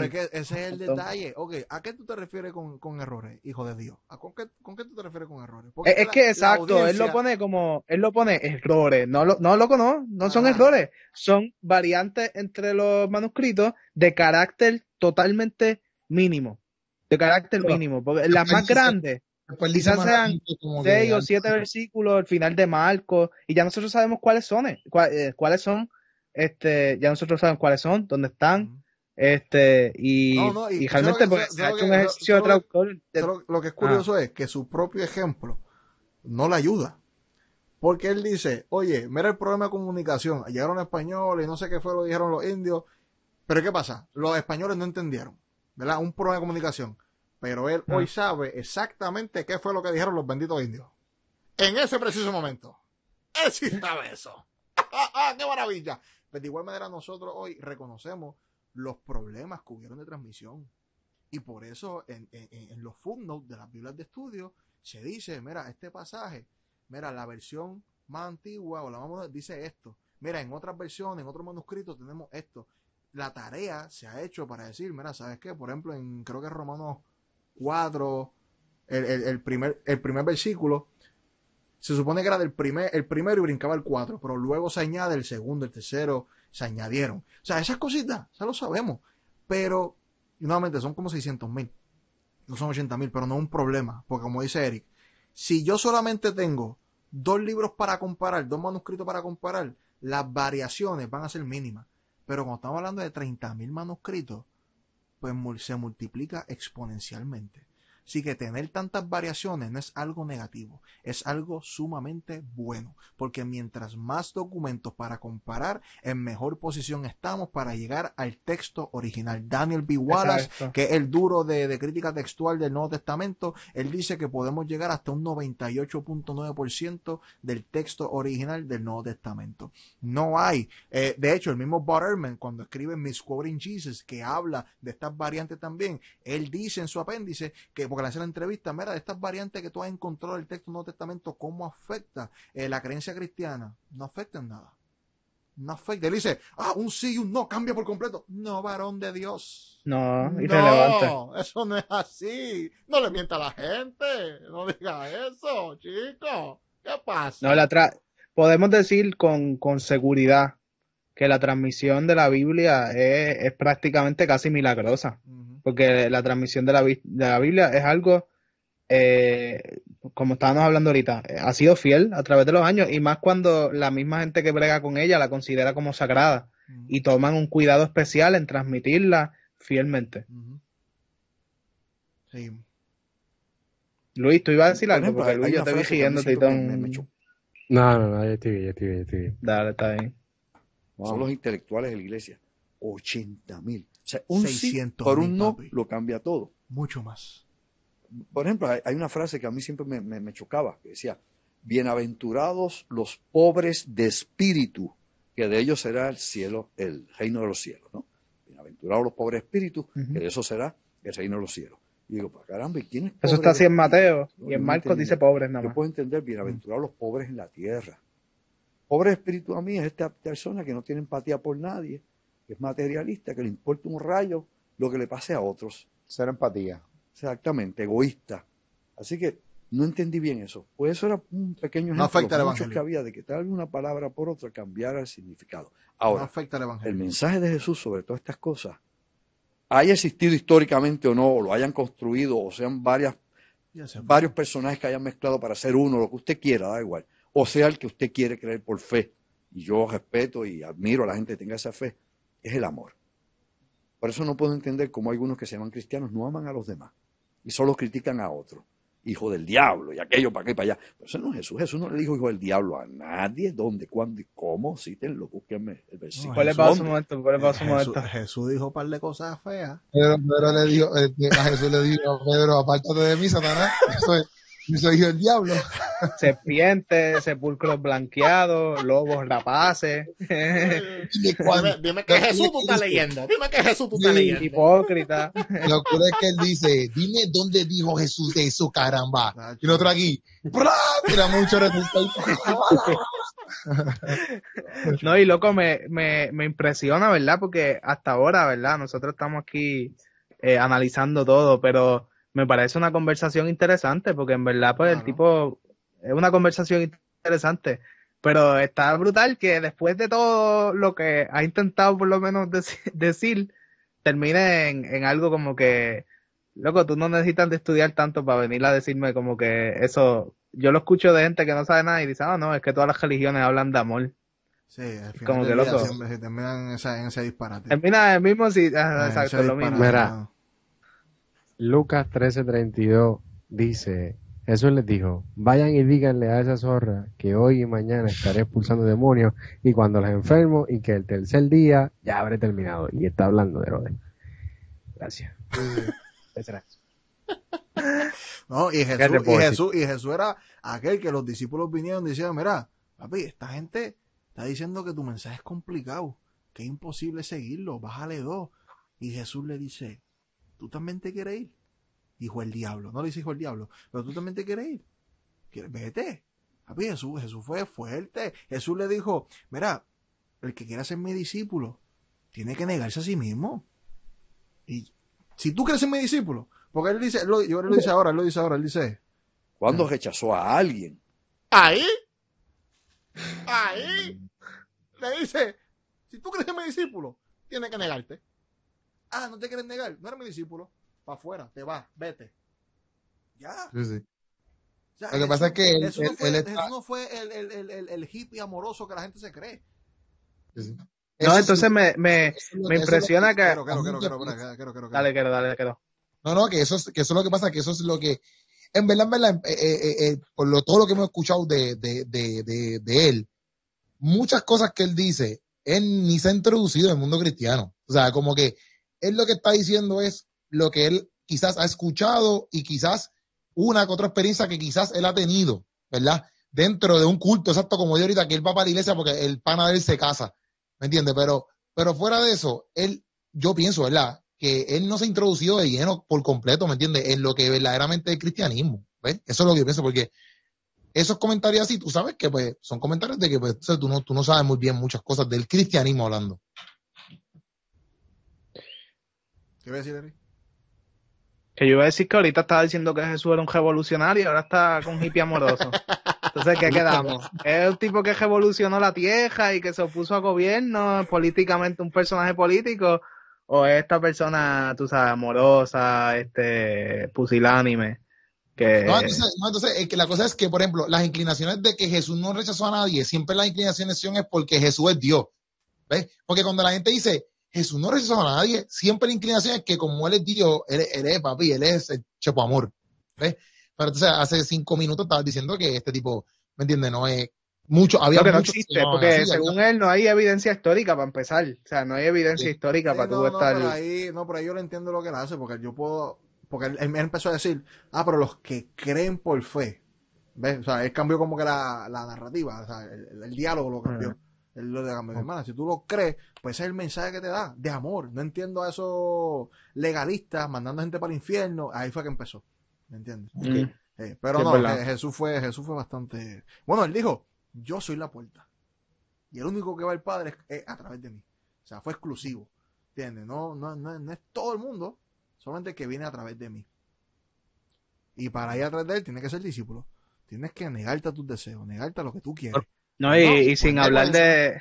El texto de, que, yo creo que todo el mundo se lo sabe, que tú tienes que ir para la iglesia, que muchos son los llamados, pero pocos son los escogidos. ¿Qué está diciendo ahí? Que hay unos cuantos que se van a quedar, que no, o sea, que no van para adentro, que, que, te lo está diciendo claro. Y, todavía no hemos hablado de Jesús en Apocalipsis, que llega como guerrero, tú sabes. Ya es el Mesías, ese es el Mesías que la gente quería. En tatuado. Y ahí llega. con la espada en la boca y toda la cuestión ni a la prostituta, ni a nadie, inclusive.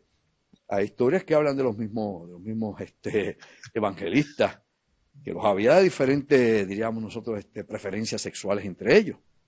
Yo nunca he escuchado eso. Él dice que, que, que a Juan como que lo tira como que homosexual. Hay quien pone en duda la masculinidad de Juan. Sí, yo había escuchado eso. Había escuchado Sí, el que escribió Apocalipsis. Era el que ponía la cabeza en Jesús aquí. Ese, sí. Y cuando Pedro criticaba, Jesús le llamaba la atención a Pedro. Ah, porque ponle este pausa, ponle pausa. Me impresiona que ahorita está hablando de lo de Moisés y ahora cuando habla del evangelista Juan, lo da como el autor de Apocalipsis. Que, que es como que, pues para una cosa era escéptico. Y entonces, pues, ¿sabes? Como que ah, esto que hay una super teoría de que Juan no escribió Apocalipsis, que básicamente eso es casi aceptado, que, que Juan no, Juan el apóstol no es Juan de Patmos, que es el que escribió Apocalipsis. Este, pues no, este Juan es el que escribió Apocalipsis, el mismo. No sé, estoy diciendo, ¿verdad? Yo acá. Está contigo esto para acá. O sea, hay cosas que la gente no las lee, no las conoce, no las busca. De nuevo, Jesús es un personaje donde un hombre justo, no hablar de que haya sido Dios o no, o profeta, donde un ser humano justo, que no hizo daño a nadie, que predicó el amor, donde un inocente es crucificado y sacrificado. Por otro lado, es el momento, un hito histórico, es el momento culminante donde por fin se empieza a hablar del amor. Donde si tú coges el Viejo Testamento, busca ver cuántas veces habla del amor vis a vis, eh, por ejemplo, holocausto, sacrificio, guerra, llave de los ejércitos, bla, bla, bla, bla, bla, bla, bla. No hay perdón para nadie, desde que empieza a palo limpio. Desde, desde el Génesis a palo limpio. eso no es así. Eso no es así. Eso no es así. Zumba, Eri, zumba, zumba. Mentira, mentira. mentira No, y tú, ves, y, tú ves, y tú ves un Jesús que dice, oye, em, eh, eh, tú ves a Jesús hablando del infierno a fuego. como si Jesús no, exacto, como si Jesús no hubiera proferido juicio y Yahvé no hubiera demostrado amor. Ajá, ¿entiendes? Ama a, su prójimo como a ti mismo. Eso es levítico. desde ahí está. Eso no, no, no, no, eso, eso no es algo nuevo en el Nuevo Testamento. Eso viene desde allá. Vemos todas las leyes, que vemos cómo Dios trató de que el pueblo de Israel se, se, comportara de manera tal que fuese, que nadie, no hubiese ningún pobre, eh, siempre quiso protegerlo para que Israel son unos cabezones, ¿me entiendes? Pero... Ah, ya, ah. Ahora no sé qué está diciendo. Eh, empezaste, estaba empezando, literal, lo que estabas diciendo. Que yo dije, yo dije, yo dije como si Jesús no profiriera juicio y Yahvé no demostrara amor. Ah, y dije que además tú como a ti mismo, desde Levítico tenemos eso. Y vemos a Dios una y otra, y una y otra vez mostrando amor en el Nuevo Testamento y que fue tardo para la ira y tardo para el juicio. O sea, no, o sea, los juicios que sometió. Antiguo. ¿Ah? Antiguo, Antiguo Testamento. Sí, sí, sí. Los juicios que sometió fue porque, por ejemplo, vemos los cananeos y vemos a esta gente haciendo estos sacrificios de niños a, a, a, a Moloch, Moloch, ¿cómo, cómo se llama? A Moloch, a Moloch. A Moloch, A Moloch. Entonces, Dios somete juicio sobre eso y es malo. Pero entonces hoy vemos cosas horribles, Dios no hace nada, Dios sigue siendo malo.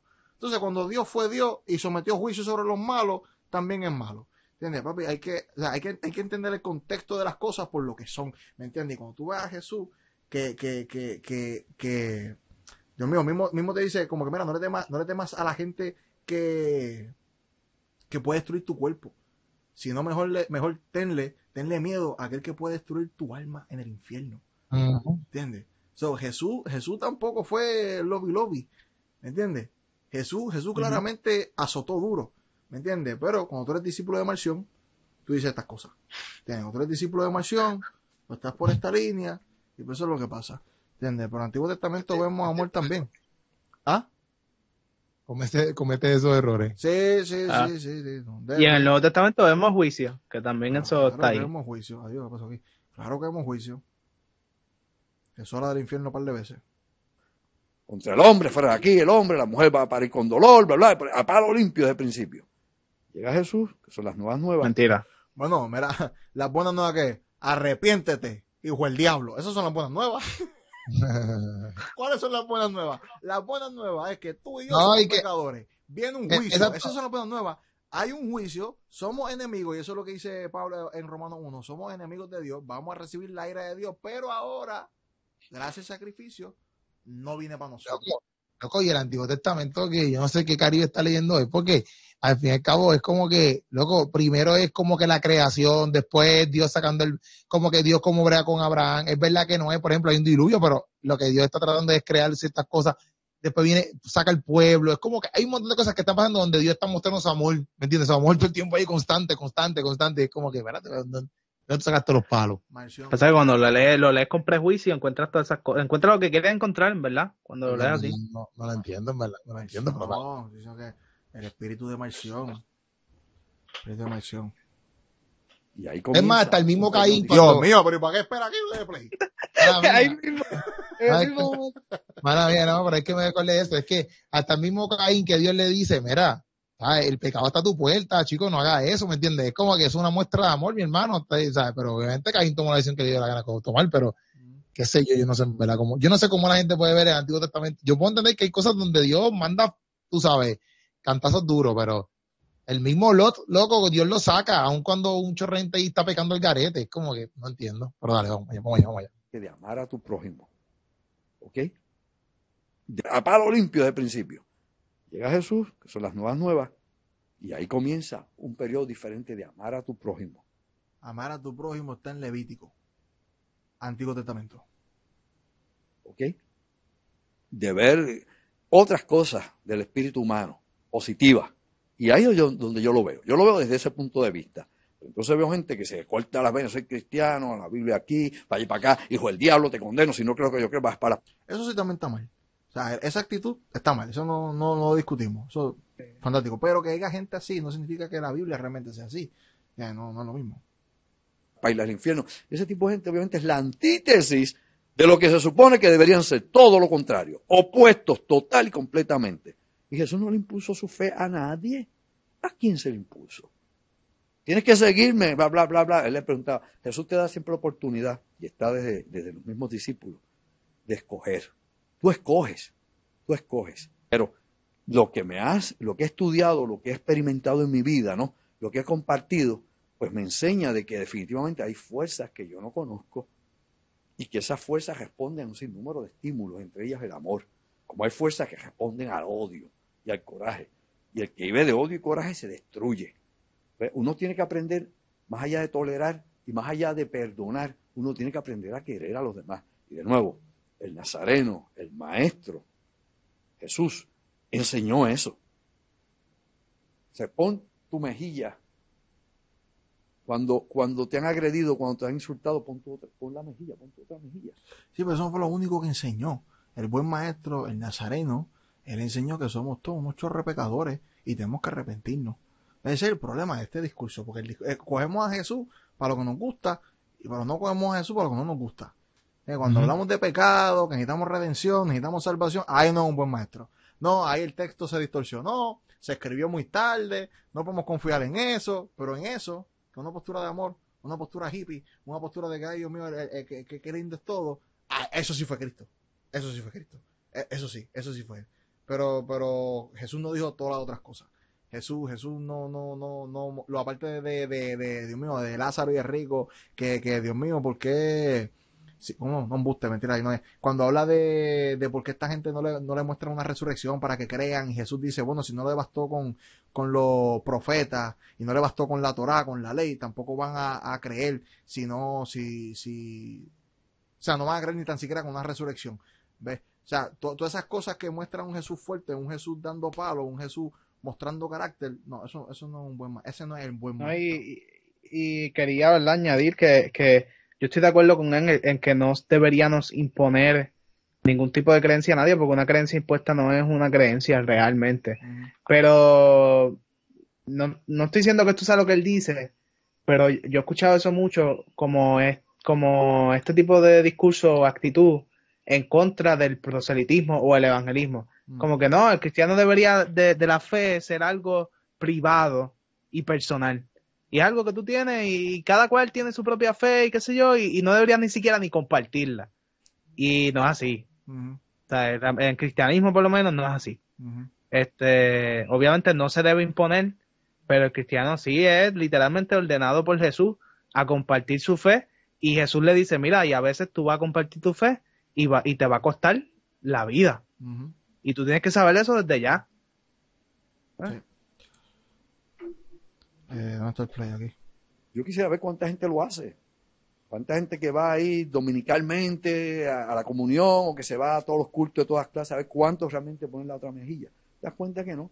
A veces tú ves uno que tiene atrás un sticker que dice, Señor me guía, muchacho, el que se te tira el carro encima, el que no te pone señales, el que te saca los cinco o siete dedos. Lo he visto y sabe usted que es así porque lo hemos vivido todos. Así que la hipocresía está en la cara de todo el mundo. En la política, en la religión, en las relaciones humanas, en todo. El ser humano ha vivido de la mentira y la sigue utilizando y es la herramienta más activa y más efectiva que tiene es fantástico, pero que el ser humano mienta y hace estupideces no significa que el Evangelio no es real, que Jesús no existió, ni nada de eso. Pero eso sería todo, caballeros. este, suscríbanse a, darle di algo. di algo, quiero, di algo, quiero. No, no, no, este, no, no, que ya, nos vamos, vamos, este, mi gente, esto, estábamos recibiendo aquí, obviamente, a, a este, a, a Andrew Álvarez, ¿verdad? Sus comentarios. Pues estado también cool, si ellos lo ven, a ver si hacen un panel para hablar. Este, bueno, yo, yo quizás no haga mucho. Yo quizás si, si Molusco es el que lo abre, estoy al lado de Molusco, me siento al lado de Molusco y más nada. Este, pero, pero, no, no, en verdad nosotros lo hacemos porque también mucha gente nos lo pidió y, y la verdad es que siempre que te escuchas cosas así, este, es bueno, ¿verdad? Corroborar, ¿verdad? Porque siempre que escuchas cosas así, ¿verdad? Nos llama. Exacto. y reaccionamos. Exacto, exacto. Pero que también lo que pasa es que, que, que, mucha gente, pues, a veces escucha a esta gente y no, quizás no tiene la base ahí como que completa y pues se pueden no, pero, un 8. O sea que, pero algo sí, algo sí que, que, que sí, algo positivo que él dijo es, mira, o sea, no, yo no veo problemática una postura saludable de escepticismo. Como que de déjame investigar, déjame, déjame, si escuché algo nuevo, caramba, déjame, déjame, déjame escucharlo sin poner en riesgo lo que yo creo. ¿Me entiendes? O sea, pero, pero si es saludable, si, si vemos estas cosas, no deberíamos alarmarnos. Deberíamos primero con calma eh, y estudiarlo. Comunicar con tus pastores, con tus líderes. Eh, estamos aquí en Teología y su madre, los justicieros, cristianos justicieros de internet, de las redes. ¿Entiendes? Pero, pero no, no. La policía, policía. pero no, no deberíamos, porque eso pasa. Escuchamos esas cosas y vienen crisis de fe. No, mira, tranquilo. Créeme que ninguna de estas discusiones son nuevas. Ninguna. Ninguna son nuevas. Muchas, Eri, tu micrófono está sonando como helicóptero. Dame, voy a mutearme porque ya se acabó casi. Dale. Sea, ninguna de esas discusiones son nuevas, ¿me entiendes? Así que hay respuesta para todo eso. Obviamente puede ser que aquí en el podcast no la sepamos todas, pero no significa que no exista una respuesta en otro lugar. ¿ok? Así que es bien importante que nada, investigamos, eh, buscamos dirección, estamos abiertos al diálogo, pues siempre es importante estar abierto al diálogo y, y así es que aprendemos, así es que crecemos y maduramos en la fe. Obligado. Vamos activo Corillo, suscríbase al canal, puede seguir a esta gente en sus redes sociales, el teólogo Luis, Eric Torres y Apologético. Apologético. Ustedes saben cómo es Corillo, nos vemos en el próximo eh, Teología y su madre.